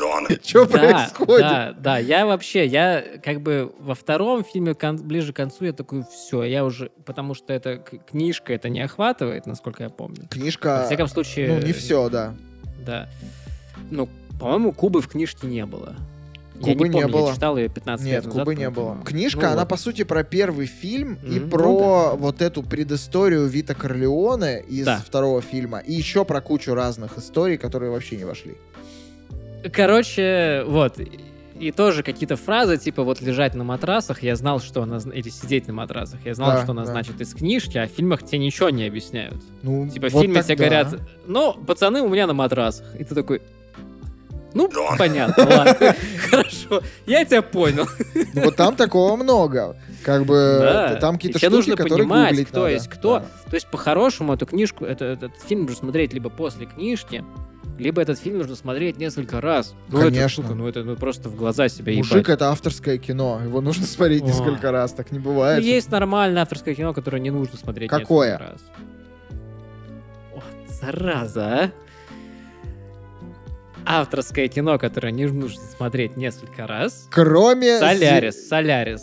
Его, его нужно смотреть ноль раз, типа, Его нужно один раз на- достаточно. чтобы понять, что это хуйня. Это отличный фильм. Солярис великолепен. Вот человеку в нравится вот Тарковский, этого. и он обвиняет Копполу в тягучем фильме. Вы понимаете сейчас, что Ну, происходит? Объясни мне вот эту логику. Мне гораздо Да. более понятна логика Майкла Подожди, Корлеона. если, если тебе эта логика не... Ну нет, подожди. Если, если тебе понятна логика фильма «Брат 2», ой, «Брат 2», «Крестный отец 2», то тебе моя логика должна быть понятна. Так что, что я гораздо более простое существо, чем вот эти вот все. Ну, то есть ты э, допускаешь, что эт- эти существа более высшего порядка, чем ты? Да, уже не важно. Кстати, знаешь, где еще ни хера непонятно? Где? Раз уж мы про это. Вот в сериале, вот сейчас вот сериал выходит прямо сейчас. Что за сериал? Сериал э, по Paramount Plus называется The Offer, предложение, которое рассказывает, то есть это не, не документалка, Ага. это сериал, который рассказывает об истории того, как снимали крестного отца. То есть они взяли и сняли Маскульт. Да, они, они сняли примерно то, что ты рассказывал. То, что ты рассказывал, я, я посмотрел полторы серии, и там как раз кажется, из того, что я понял, что там есть, значит, три отдельных э, линии, которые в конце концов, видимо, пересекутся в один большой узел. Там есть э, линия, история, собственно, Пьюза, который в Нью-Йорке еле-еле сводит концы с концами, у него долгов там что-то типа тоже на какую-то четырехзначную сумму, его там бьют в подворотне какие-то гопники, потому что э, он должен им и денег. И жена ему говорит, типа, чувак, э, хватит писать своего искусства, давай, короче, э, херач э, ширпотреб, вот, который у него в итоге получился. Ага. После чего э, вторая линия — это линия реально существующих вот этих вот гангстеров, которые в какой-то момент, я так понял, собственно, начинают основывать вот это вот э, итальяно-американскую вот это вот э, общество по защите вот этих прав. Лигу. Лигу, да. И параллельно с этим, в какой-то момент, когда Пьюза уже, кажется, написал книгу, а, они ее как бы типа читают, она до них каким-то образом доходит, и они тоже, какой-то у них происходит диалог обсуждения этой книги, потому что они такие, а кто из нас будет крестным отцом? Короче, знаешь, я так понял, такая там типа есть штука. И третья, это часть, которую я не, я не понимаю, кто есть кто. Там просто какие-то люди, которые... Какие-то чуваки, которые сняли одно шоу, пришли к каким-то другим чувакам, запитчили второе шоу. У этого чувака есть помощник и ассистентка. Кто это? Я вообще не понимаю. Они сыпят какими-то именами. Типа один к другому подходит, говорит, Хей, а кто вот этот чувак? Он говорит, это вот тот чувак, он друг вот этого. Называют какие-то фамилии. Я такой, что? Кто вы все такие? Я реально, я уже... Я только-только, типа, дропнул третьего крестного отца, потому что я не могу это смотреть. И тут я включаю сериал, понимаешь, в котором я еще больше не могу смотреть. То есть я впервые в жизни, у меня есть выпуск вот этого подкаста, который мы делаем, в котором я, мне ничего не понравилось. Я страдал, сука, всю дорогу. Всю дорогу, понимаешь, с самого начала я, до самого конца я Слушай, страдал. у меня есть теория. Ты смотрел... Что я дол- Это не теория. Ты, смо- ты смотрел крестного отца на каком языке? Ну, на английском, С русскими субтитрами. с английскими. Посмотри с русскими субтитрами. Типа, Зачем? хотя бы попробуй. Очень может быть, что вот, ну, там я смотрел на русском, имея какой-то бэкграунд насмотренности, некоторые вещи мне пришлось гуглить, а какие-то для меня открыла книга. Если бы я смотрел на английском, я бы вообще нихуя не понял. Очень может быть, что некоторые диалоги, они для тебя, как не для нейтива, звучат менее понятно, чем нейтиву. Ну, типа на Может уровне быть. эмоции. И если ты посмотришь на то, как перевели, тебе, возможно, станет просто понятней. Может быть, но логика от этого не появится в фильме. И тот факт, что это фильм, который, в котором нет ни одного положительного персонажа, он тоже никак не Ну, поменяется. слушай, положительные персонажи... все вообще- мрази. Положительные Так, ну, персонажи... кроме там ну, младенца только есть, который тоже наверняка мразями вырос. Положительные персонажи вообще не обязательно должны быть в фильме. Ты таксиста, например, смотрел? Нет. Я не знаю. Ну, бригаду, что ты смотрел, там нет положительных персонажей. Да. Бригаду смотрел. Ну, там нет ни одного положительного персонажа. Ну, из главных. Кроме там женщин, может быть. Ну, я и не рассказываю себе, что это великий фильм. Так, великий не фильм... заставляете про него подкаст делать. М? Надо бы сделать. Так, великий фильм, он не Я про бандитский Петербург готов. Там тоже все мрази. Вот, понимаешь, великий фильм это не обязательно фильм, где есть добрый герой. Ну, типа, это просто кино про реальность, про то, как вот, как, как, как устроена была жизнь в Ну, это время. Кино про долбов, потому что они делают, ну, как бы про злых долбов, понимаешь? Так там хороших не было. Но они могли сделать кино про умного человека, про которого Так он понятно мотивы его поступков. Посмотри на русском. Типа, возможно, ты просто не всосал логику, потому что, типа, она завуалированная очень часто. А там, правда, часто передается полунамеками. Типа, э, знаешь, там, э, я не знаю, они подозревают, что какой-то чел, типа, связан там с их врагами. И никто напрямую ничего не спрашивает, просто один чел у другого, типа, спрашивает, там, ты вчера с ним был в баре? Он такой, нет, я был в баре один. А когда-то 50 минут назад этот чел, которого подозревают, говорил, что он был в баре с этим. И все, и в ответ никто не делает грозное лицо, никто не говорит, это по-любому, значит, он предатель, он нам соврал.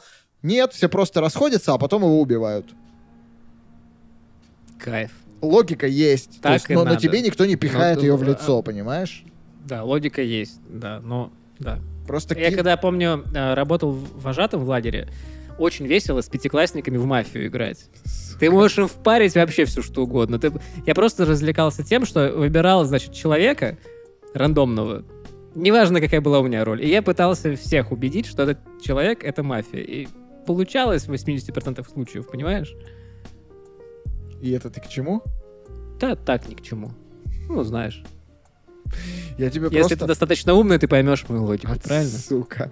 Я тебе просто говорю, что в этом фильме не все в лоб. Ну, это правда так. Ну, потому что это авторское кино, но при этом оно стало авторское. блокбастером. Ну, то есть, как бы, если, понимаешь, если все любят а, какой-то довольно неоднозначный фильм, типа, я не знаю, который там не собрал какую-то безумную кассу, которого не хвалят все, вот я люблю Last of Us. Но есть очень много неоднозначных мнений об этой игре. И я готов, типа, Но у меня есть допустить- очень однозначное мнение об этой игре. блядь. И я готов допустить, что, типа, это просто мне нравится, кому-то не нравится, и окей. Но когда весь мир абсолютно точно признал, что это шедевр, и это входит там в золотые библиотеки Голливуда, и люди Мгм. поэтому учатся снимать кино, очень странно Эф. думать, что это вот просто полное говно, а весь мир идиоты. Может, нет, просто ну ты что-то не понял? почему? Ну, типа, гражданин... Ну, нет, нет, вот, это просто «Гражданин фильм, Кейн», который, да. который вышел в тираж. То есть все, это идея, и по, по- по- то есть по всем показателям, как бы, вот современности, Мгм. этот фильм очень плохо состарился.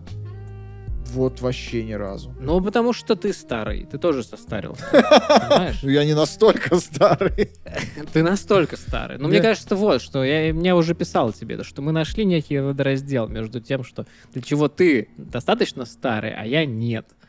Но потому что я смотрю это, ну, это реально, ну, это устаревшее. То есть есть фильмы, ну, примерно тех же времен, которые, ну, не так сильно постарели, Например, Которые до сих пор актуальны. например, «Звездные войны». Звездные войны позже снимали, и Звездные войны это попкорновый. 77 год, ну ты чё? Да, Ну, 10 ну, лет. алле. И Звездные А, войны. так. А, ну да, не 10. Ну, неважно. Звездные войны, еще раз, это другой жанр. Звездные Эти войны это просто- боевик попкорновый. Там вообще не понимать, там не нужна логика. А это, это типа, это знаешь, это как фильмы Тарантино. Там как бы в диалогах вся суть. В том, как они взаимодействуют, как эти диалоги проходят, кто какие эмоции показывает. Вот в этом суть. Вплоть до того, что, понимаешь, тебе... э, вот ты не считал, что, типа, нам специально показывают, как Майкл был хорошим и стал пидорасом. Но при этом нам, допустим, через киноязык это говорят. Там есть момент в, по-моему, конце первого фильма, когда э, Майкл, значит, ну, э, он ругается с женой, обещает ей, что он выйдет из этого всего дерьма.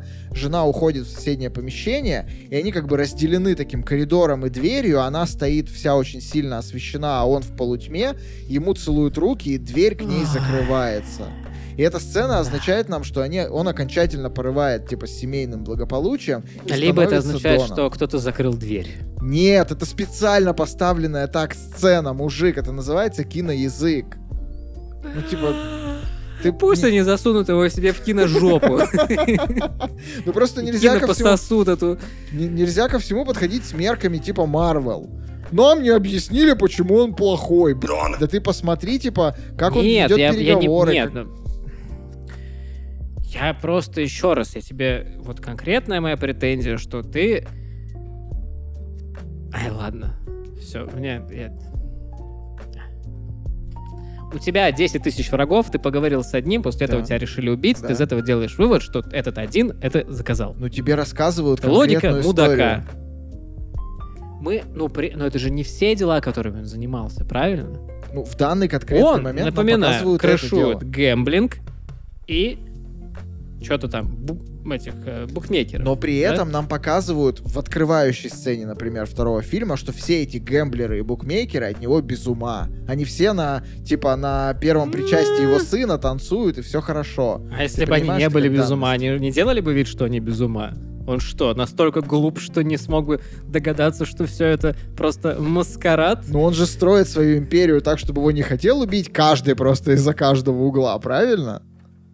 Тем не менее, ты не можешь делать такой вывод, когда ты серьезный человек. Ну, Ну, при этом он не ошибся. откуда мы знаем, В смысле, нам это в фильме показывают. что именно? Так, пересмотри кино на русском. Правда, Я не буду про- его пересматривать половину, ну, никогда блин. уже Дон. просто. Или оно у тебя какое-то отрезанное. Это Потому что, ну, блин. Почему? Я, не- смотри, я не смотрел это кино в детстве. Я не читал эту книгу в детстве. Это вообще было вот первое мое знакомство с фильмом. Я понял. Ну, типа, для меня после фильма не осталось вопросов, почему так. Ну, вот как-то ж так получилось. При этом, знаешь, какую еще интересную историю я оттуда вычленил для себя? А, я вот помню, типа, конец 90-х хорошо, потому что я уже более-менее там что-то помню. И вообще помню весь этот нарратив, весь жаргон, вообще все то, как строилась жизнь в небольших региональных городках и чем руководствовались местные вот эти бандосики, как, какой логикой они типа размышляли. И я понимаю, что добрые 80% всего, что творилось в головах бывших комсомольцев, которые типа крышевали ларьки, это, сука, крестный отец. Вплоть до фраз, понимаешь? Фраза предложения, от которого нельзя отказаться. Фраза ничего личного, просто бизнес. Это фразы, которые придуманы были в этой книге. Ну, типа, как бы они... Там еще какая-то была популярная, я удивился, что она в «Крестном отце» используется. Но я не помню. Какая? Ну, какая-то была. Но я забыл. Сейчас, давай Держи... Все субтитры почитаю. Я понял. Держи друзей близко, а врагов Да, вот ближе. это, да, да, да, да, да, да, Это такие, это, понимаешь, это, куски это культуры. Пьюза придумал, да? Да, да. Это такие куски культуры, которые тебе кажутся чем-то неотъемлемым. А понимаешь, как дело было? Пацанчики в видеосалонах посмотрели крестного отца с переводом Володарского и такие, так вот как... Пабликов-то с волчьими цитатами еще не было. И такие, так вот как надо жить. И погнали. И вот это все, типа весь этот нарратив. И, блядь, бригада, которая там местами... Мимика Безрукова местами один в один мимика э, Майкла Корлеона. Ну, я бы скорее все же на бандитский Петербург. Там этот антибиотик, он очень похож на Марлона Брандо, а Певцов очень похож на Корлеона. Ну, я думаю, да, они... Аль Пачино, типа, да. Они компилировали и пи... Э, типа все из одной этой... Э, из одного корыта, что называется. В общем, мне кажется, что 90-е в России получились такими, какими они получились, в том числе благодаря массовой культуре и не в последнюю очередь благодаря крестному отцу. Окей. Жаль. Что ж,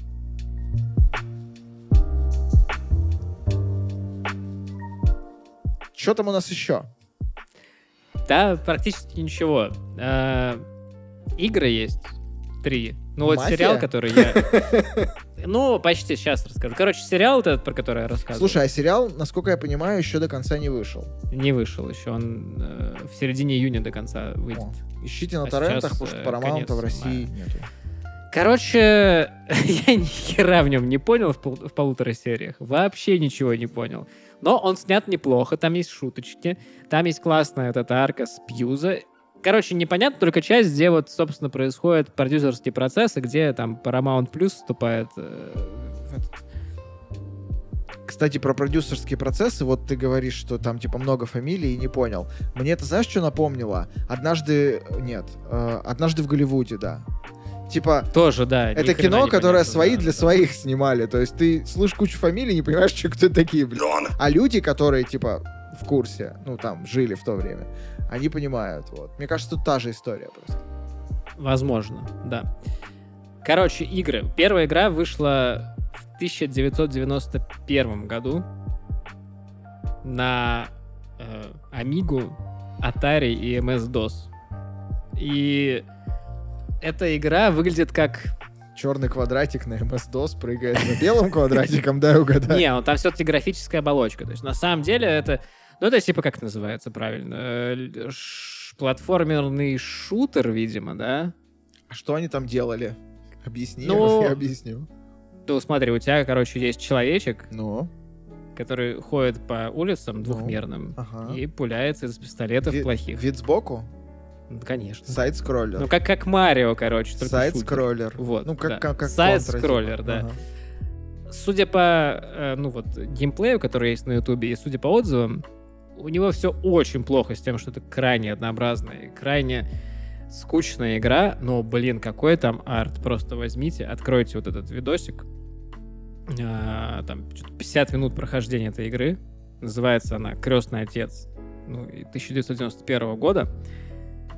Там офигенный пиксель-арт, слушай. Они там подзапарились, и вот там вот заднички, там вот эти машинки ездят, какие-то чувачки. Они прям очень красиво нарисованы. И куча разных локаций, в которых Ну, там происходит стрельба, как бы достаточно унылая. Но сами они выглядят здорово. Что ты хочешь мне сказать? Я Ты просто... ищешь заднички? Не, я просто подумал, что так и не заднички. А, так-. Так интересно, мы сейчас называем это охуенным пиксель-артом, а они в свое время просто пытались хоть чуть-чуть реалистично что-то нарисовать. Но у них норм получалось. А дальше еще две игры. Э, В 2006 году выходит игра Godfather. Крестный отец. Ее делает и для платформ PlayStation 2, Xbox, самого первого, видимо, и компьютера. Ее делает кто-кто? EA. Я, это ослик такой? EA Sports. Не Sports, короче. И EA. И- и EA делает. Я ее делаю. А, игра рассказывает про чувачка, у которого какой-то злой, значит, бандит а, убивает отца, прям расстреливает, прям вообще в хлам. И он все это видит ребенком. Он собирается отомстить, но тут он попадает как бы в объятия э, Вита Корлеоне, который говорит, ты знаешь, кто я? Он говорит, да, типа, я знаю, кто ты. Он говорит, подожди со своей, как бы, местью. Ты вырастешь, отомстишь. Вот эта вот тема, что, типа, ты вот охуенно мелкий, и тебя кто-то убил твоего отца, и ты вырастешь, и отомстишь, что прям, ну, я считаю, гениальное просто. Потому что, ну, что может быть приятнее, чем завалить старика, правильно, если он еще жив к Ну, тому ты не моменту? забывай, что это вот просто если отступить. Мы же говорим про Сицилию, про Сица- э, ну, типа, про мафию, про Коза Ностру. Там, типа, есть тема про кровную вражду в курсе. Да, это я, да, конечно. Вот. Они могут... Так вот, типа, короче, что? дальше, типа, этот чувак вырастает и э, становится как бы солдатом у э, Корлеона, я уж не помню, у какого именно. Ну и дальше происходит, да, типа GTA, подобная мафия, вот это все. То есть там, типа, мы ходим, кошмарим разный бизнес, убиваем плохих ребят. В принципе, от мафии, наверное, или от GTA с рескинами вообще ничем не отличается. Там даже миникарта, блин, похожа на GTA-шную.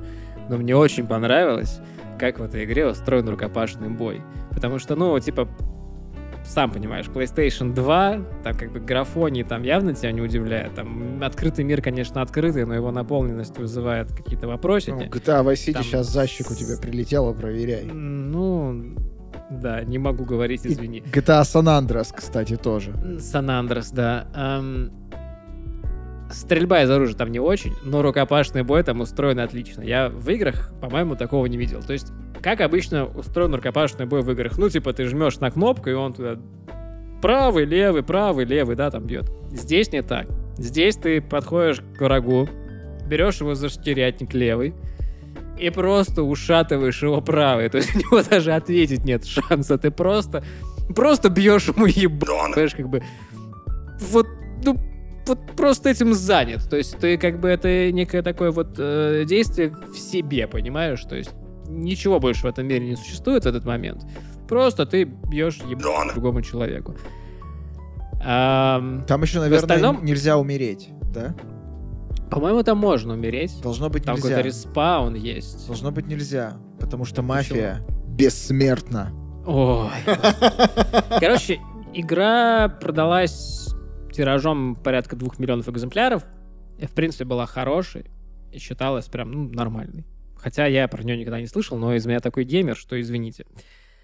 А вот продолжение, которое вышло в 2009 году от EA, э, вышло оно на PlayStation 3, Xbox 360 и на тот же э, PC, Ам, оно прям, ну, плохо. Прям плохо, потому что, ну, там обновили как бы движок, а больше, кажется, ничего не обновили. И оно продалось тиражом меньше, чем 400 тысяч экземпляров. И третью часть по мотивам третьего уже фильма решили не делать. Ну да, там, на самом деле, там первая часть вот это как бы какая-то особенная, а вот вторая, она, по-моему, по мотивам второго фильма, потому что Ага. там есть какие-то куски с Кубы, там есть какие-то а, участники э, оригинального фильма, ну, в смысле, второго. В Мгм. общем, там есть какие-то пересечения с событиями, но, типа, немного. И нам тоже показывают все это не через э, героев, которые, м, которые есть в книжках или фильмах, А есть э, просто какой-то левый новый чувак. Ну, какая-то оригинальная история, это часто довольно Да. делают. Вообще, с третьими частями, я смотрю, у крестного отца все довольно печально. Мы с тобой что-то за этим батлом так и не вспомнили про третий фильм толком. Но А я его не досмотрел, я посмотрел Я- минут 20 и все, я на этом закончилось. Я Давай, досмотрел. расскажи мне, расскажи мне. Слушай, ну третий фильм мне показался... Короче, я его включил, и он мне сразу показался странным. Потому что, во-первых, мне бросился в глаза образ Майкла Корлеоне, которого из такого, знаешь...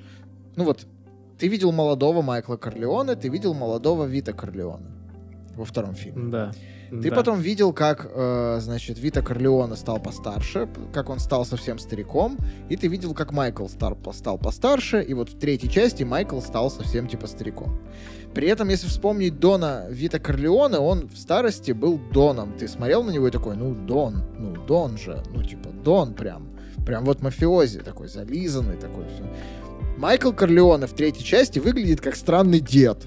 Типа странный худой дед с волосами ежиком, реально, который, короче, пытается договориться с какими-то чуваками из Банка Ватикана, чтобы типа владеть там частично бабками этого банка, короче, мутить с ними муточки. А, при этом он хочет вывести все это в легальный бизнес в очередной раз. Вообще третью часть очень не хотел снимать э, Коппола, это очень долгий, долгий был процесс, там 15 лет прошло после второй. Короче, само кино очень неоднозначно. Я при этом кайфанул, потому что оно все равно берет вот этот неспешный темп, который тебя в какой-то момент типа цепляет и довольно аддиктивно работает на тебя. Ну, на меня, по крайней мере, сработал. И там есть много довольно крутых моментов, которые удерживают твое внимание. Ты сидишь и ты не знаешь, кого же сейчас убьют, типа сына Майкла или Майкла, или на кого покушение готовится в театре, И как боже. же тебе не насрать, наверное, да? Нет, там прям хорошо. Мгм. И в конце там тоже довольно хорошо играет Де Ниро, но, о, господи, довольно хорошо играет Аль Пачино, но в целом кино смотрится как бы оторванным от диалогии, как будто бы немножко лишним. И оно таким по факту и является. А, Я уже говорил, что та же самая Софи Коппола получила за него две золотых малины. А, Там есть много довольно неоднозначных сцен. Например, там есть сцена, как вертолет атакует небоскреб в Нью-Йорке, где собрались всякие главы семейств. И это просто что, блядь?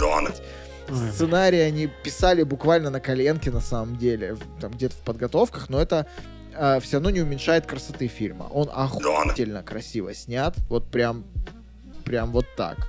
Там очень крутая роль у Энди Гарсия, который Винсент Манчини, молодой типа Дон, которого Майкл, значит, промо- промотирует на свое, а, на свою сторону. И там очень интересная арка появляется у Кони Корлеона. Вот это его забитая сестра, которую в первой части пи*** муж, во второй части она что-то бродит как привидение, какие-то диалоги иногда с ней Мгм. происходят. В третьей части у нее прям полноценная арка, она чуть ли не консильере становится при Майкле, точнее, даже, наверное, уже при Винсенте Манчини Корлеоне. И там очень неоднозначное решение есть с тем, что Винсент, который приходится там, типа, двоюродным сыном э, Майклу, и дочка Майкла, собственно, Мэри, они понимают, что их влечет друг к другу. Они брат и сестра двоюродные. Но там прям весь фильм показывают, как они пытаются мутить муточки, и как Майкл им такой говорит, типа, не мутите муточки. Потому что, ну, ты понимаешь, типа, Винсент, если ты будешь мутить муточки с моей дочкой, у тебя будет, типа, слабое место, в которое ударят твои враги. Я такой сижу, а ничего, что брат сестру трахает? Типа, это не повод в мафии у вас осудить эту историю? Нет? Типа, только в этом прикол, что, типа, будет слабое место. Ну, то есть, у, них довольно странная вообще у Копполы, как мне показалось, фиксация на каком-то вот братско-сестринском сексе. Там есть, по-моему, в первой или во второй части сцена, где, а, по-моему, Кони говорит, типа, ты хотел... Саня, она, или кому-то она там говорит, что, типа, ты хотел меня, там... Короче, довольно странная фиксация. Вот. Третий фильм, правда, очень неоднозначный. Он, конечно, попытались его как-то вписать в общий канон, То есть там Майкл пытается восстановить свою человечность, как-то вот обратно вернуться к нормальности, но э, эта жизнь все равно дает ему по мозгам, причем не напрямую, а через там боль, через его детей и так далее. Э, Поэтому третий фильм, ну, я бы тоже советовал для полноты картины. Он все такой же, типа, фирменно затянутый и прикольный, как и Риска. Но вот что я точно рекомендую всем, это книжка.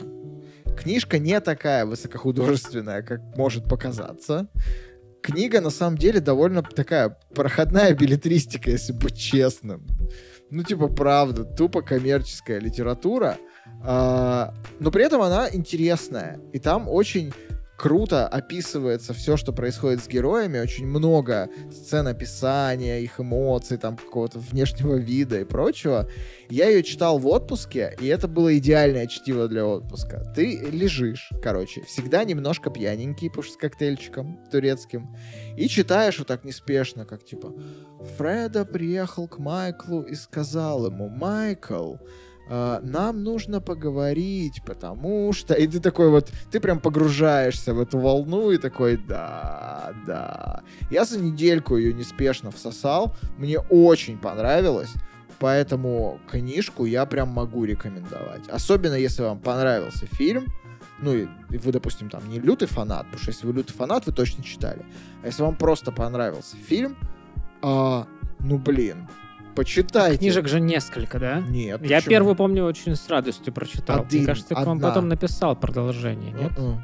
Один. Там просто книга так внутри строится, как бы там есть главы, и они разделены еще на части, типа. Эти части называются книга. Книга 1, книга 2, книга 3. Да, если, короче, короче, уважаемые слушатели, если вы не хотите смотреть это говно, можете посмотреть на, послушать ламповое радио пирожки Правильно. Ламповое радио пирожки, кстати, очень рекомендую. с говном. Последний выпуск вот у нас вышел про там большой развернутый рассказ про то, как я ездил в Турцию, между прочим. Сейчас мы, наверное, включим вам небольшой тизер э, этого выпуска. Поэтому тот, кто дослушал до сюда, молодец и получает специальный бонус. А, если вы хотите больше такого контента, подписывайтесь на нас на Patreon, Boosty, в Apple Podcast или на сервисе The Wall. А, ссылки все есть у нас в описании выпуска. А, ну что, что ты еще хочешь сказать по крестного отца? Только делай это с уважением. Не удивляйся, если сегодня ночью ты обнаружишь у себя лошадиную голову в кровати, пожалуйста. Кстати, вот этот, вот этот эпизод, пожалуй, единственный годный за все 7 часов, что я посмотрел. Диалоги. Ам, ну, что тут скажешь? Что тут скажешь? Смотрите хорошие фильмы. Они хорошие, не смотрите. Не смотрите. Любим вас. Всем пока. Муа.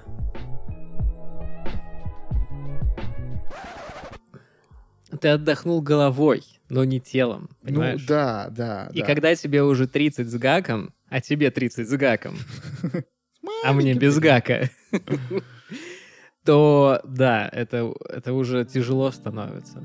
Я как-то тоже раньше так путешествовал, а потом, как я вот рассказывал, в декабре я просто лежал, и было хорошо. Но при этом мы нашли, короче, формулу, кажется, идеального отдыха, но об этом чуть попозже. В общем, мы на все плюнули и пошли, значит, как покупать тур. Я ни разу не покупал никакой тур, никогда не был в All Inclusive, вообще не понимаю, как это все работает. Я пошел вокруг работы искать турагентство. Нашел три офиса. А, зашел в один, описал примерно, что мне надо. Ну, типа, э, нам бы куда-нибудь в Турцию, так, чтобы вот, э, ну, короче, отдохнуть, но не очень дорого, но и не очень дешево, чтобы не всрато. Но так вот, чтобы там не совсем тусовое место, но и не совсем пенсионерское. пенсионерское. И желательно, чтобы... Пионерская ха-ха. Да, да, да. И желательно, чтобы рядом были какие-то места, которые можно посмотреть. Ну, типа, это ошибка, я считаю. Ты совершил ошибку. Я объясню кошмарную. Я, я не, не одобряю тот факт, что ты вообще вышел оттуда. Что, что- что твоя нога переступила порог этого отеля больше, чем два раза. Понимаешь? Я не одобряю этот ход и считаю, что ты предал. Предал, значит, All- по- религию all inclusive, видимо. да. Короче, Сам-то я- я... только один раз был, но уже, уже могу что-то... Короче, я прошел, э, сходил в три офиса разных агентств. Наверное, не буду называть их названия. чтобы это не было, типа, рекламой. А то 50 человек, которые нас сейчас слушают, они такие, а, вот, про...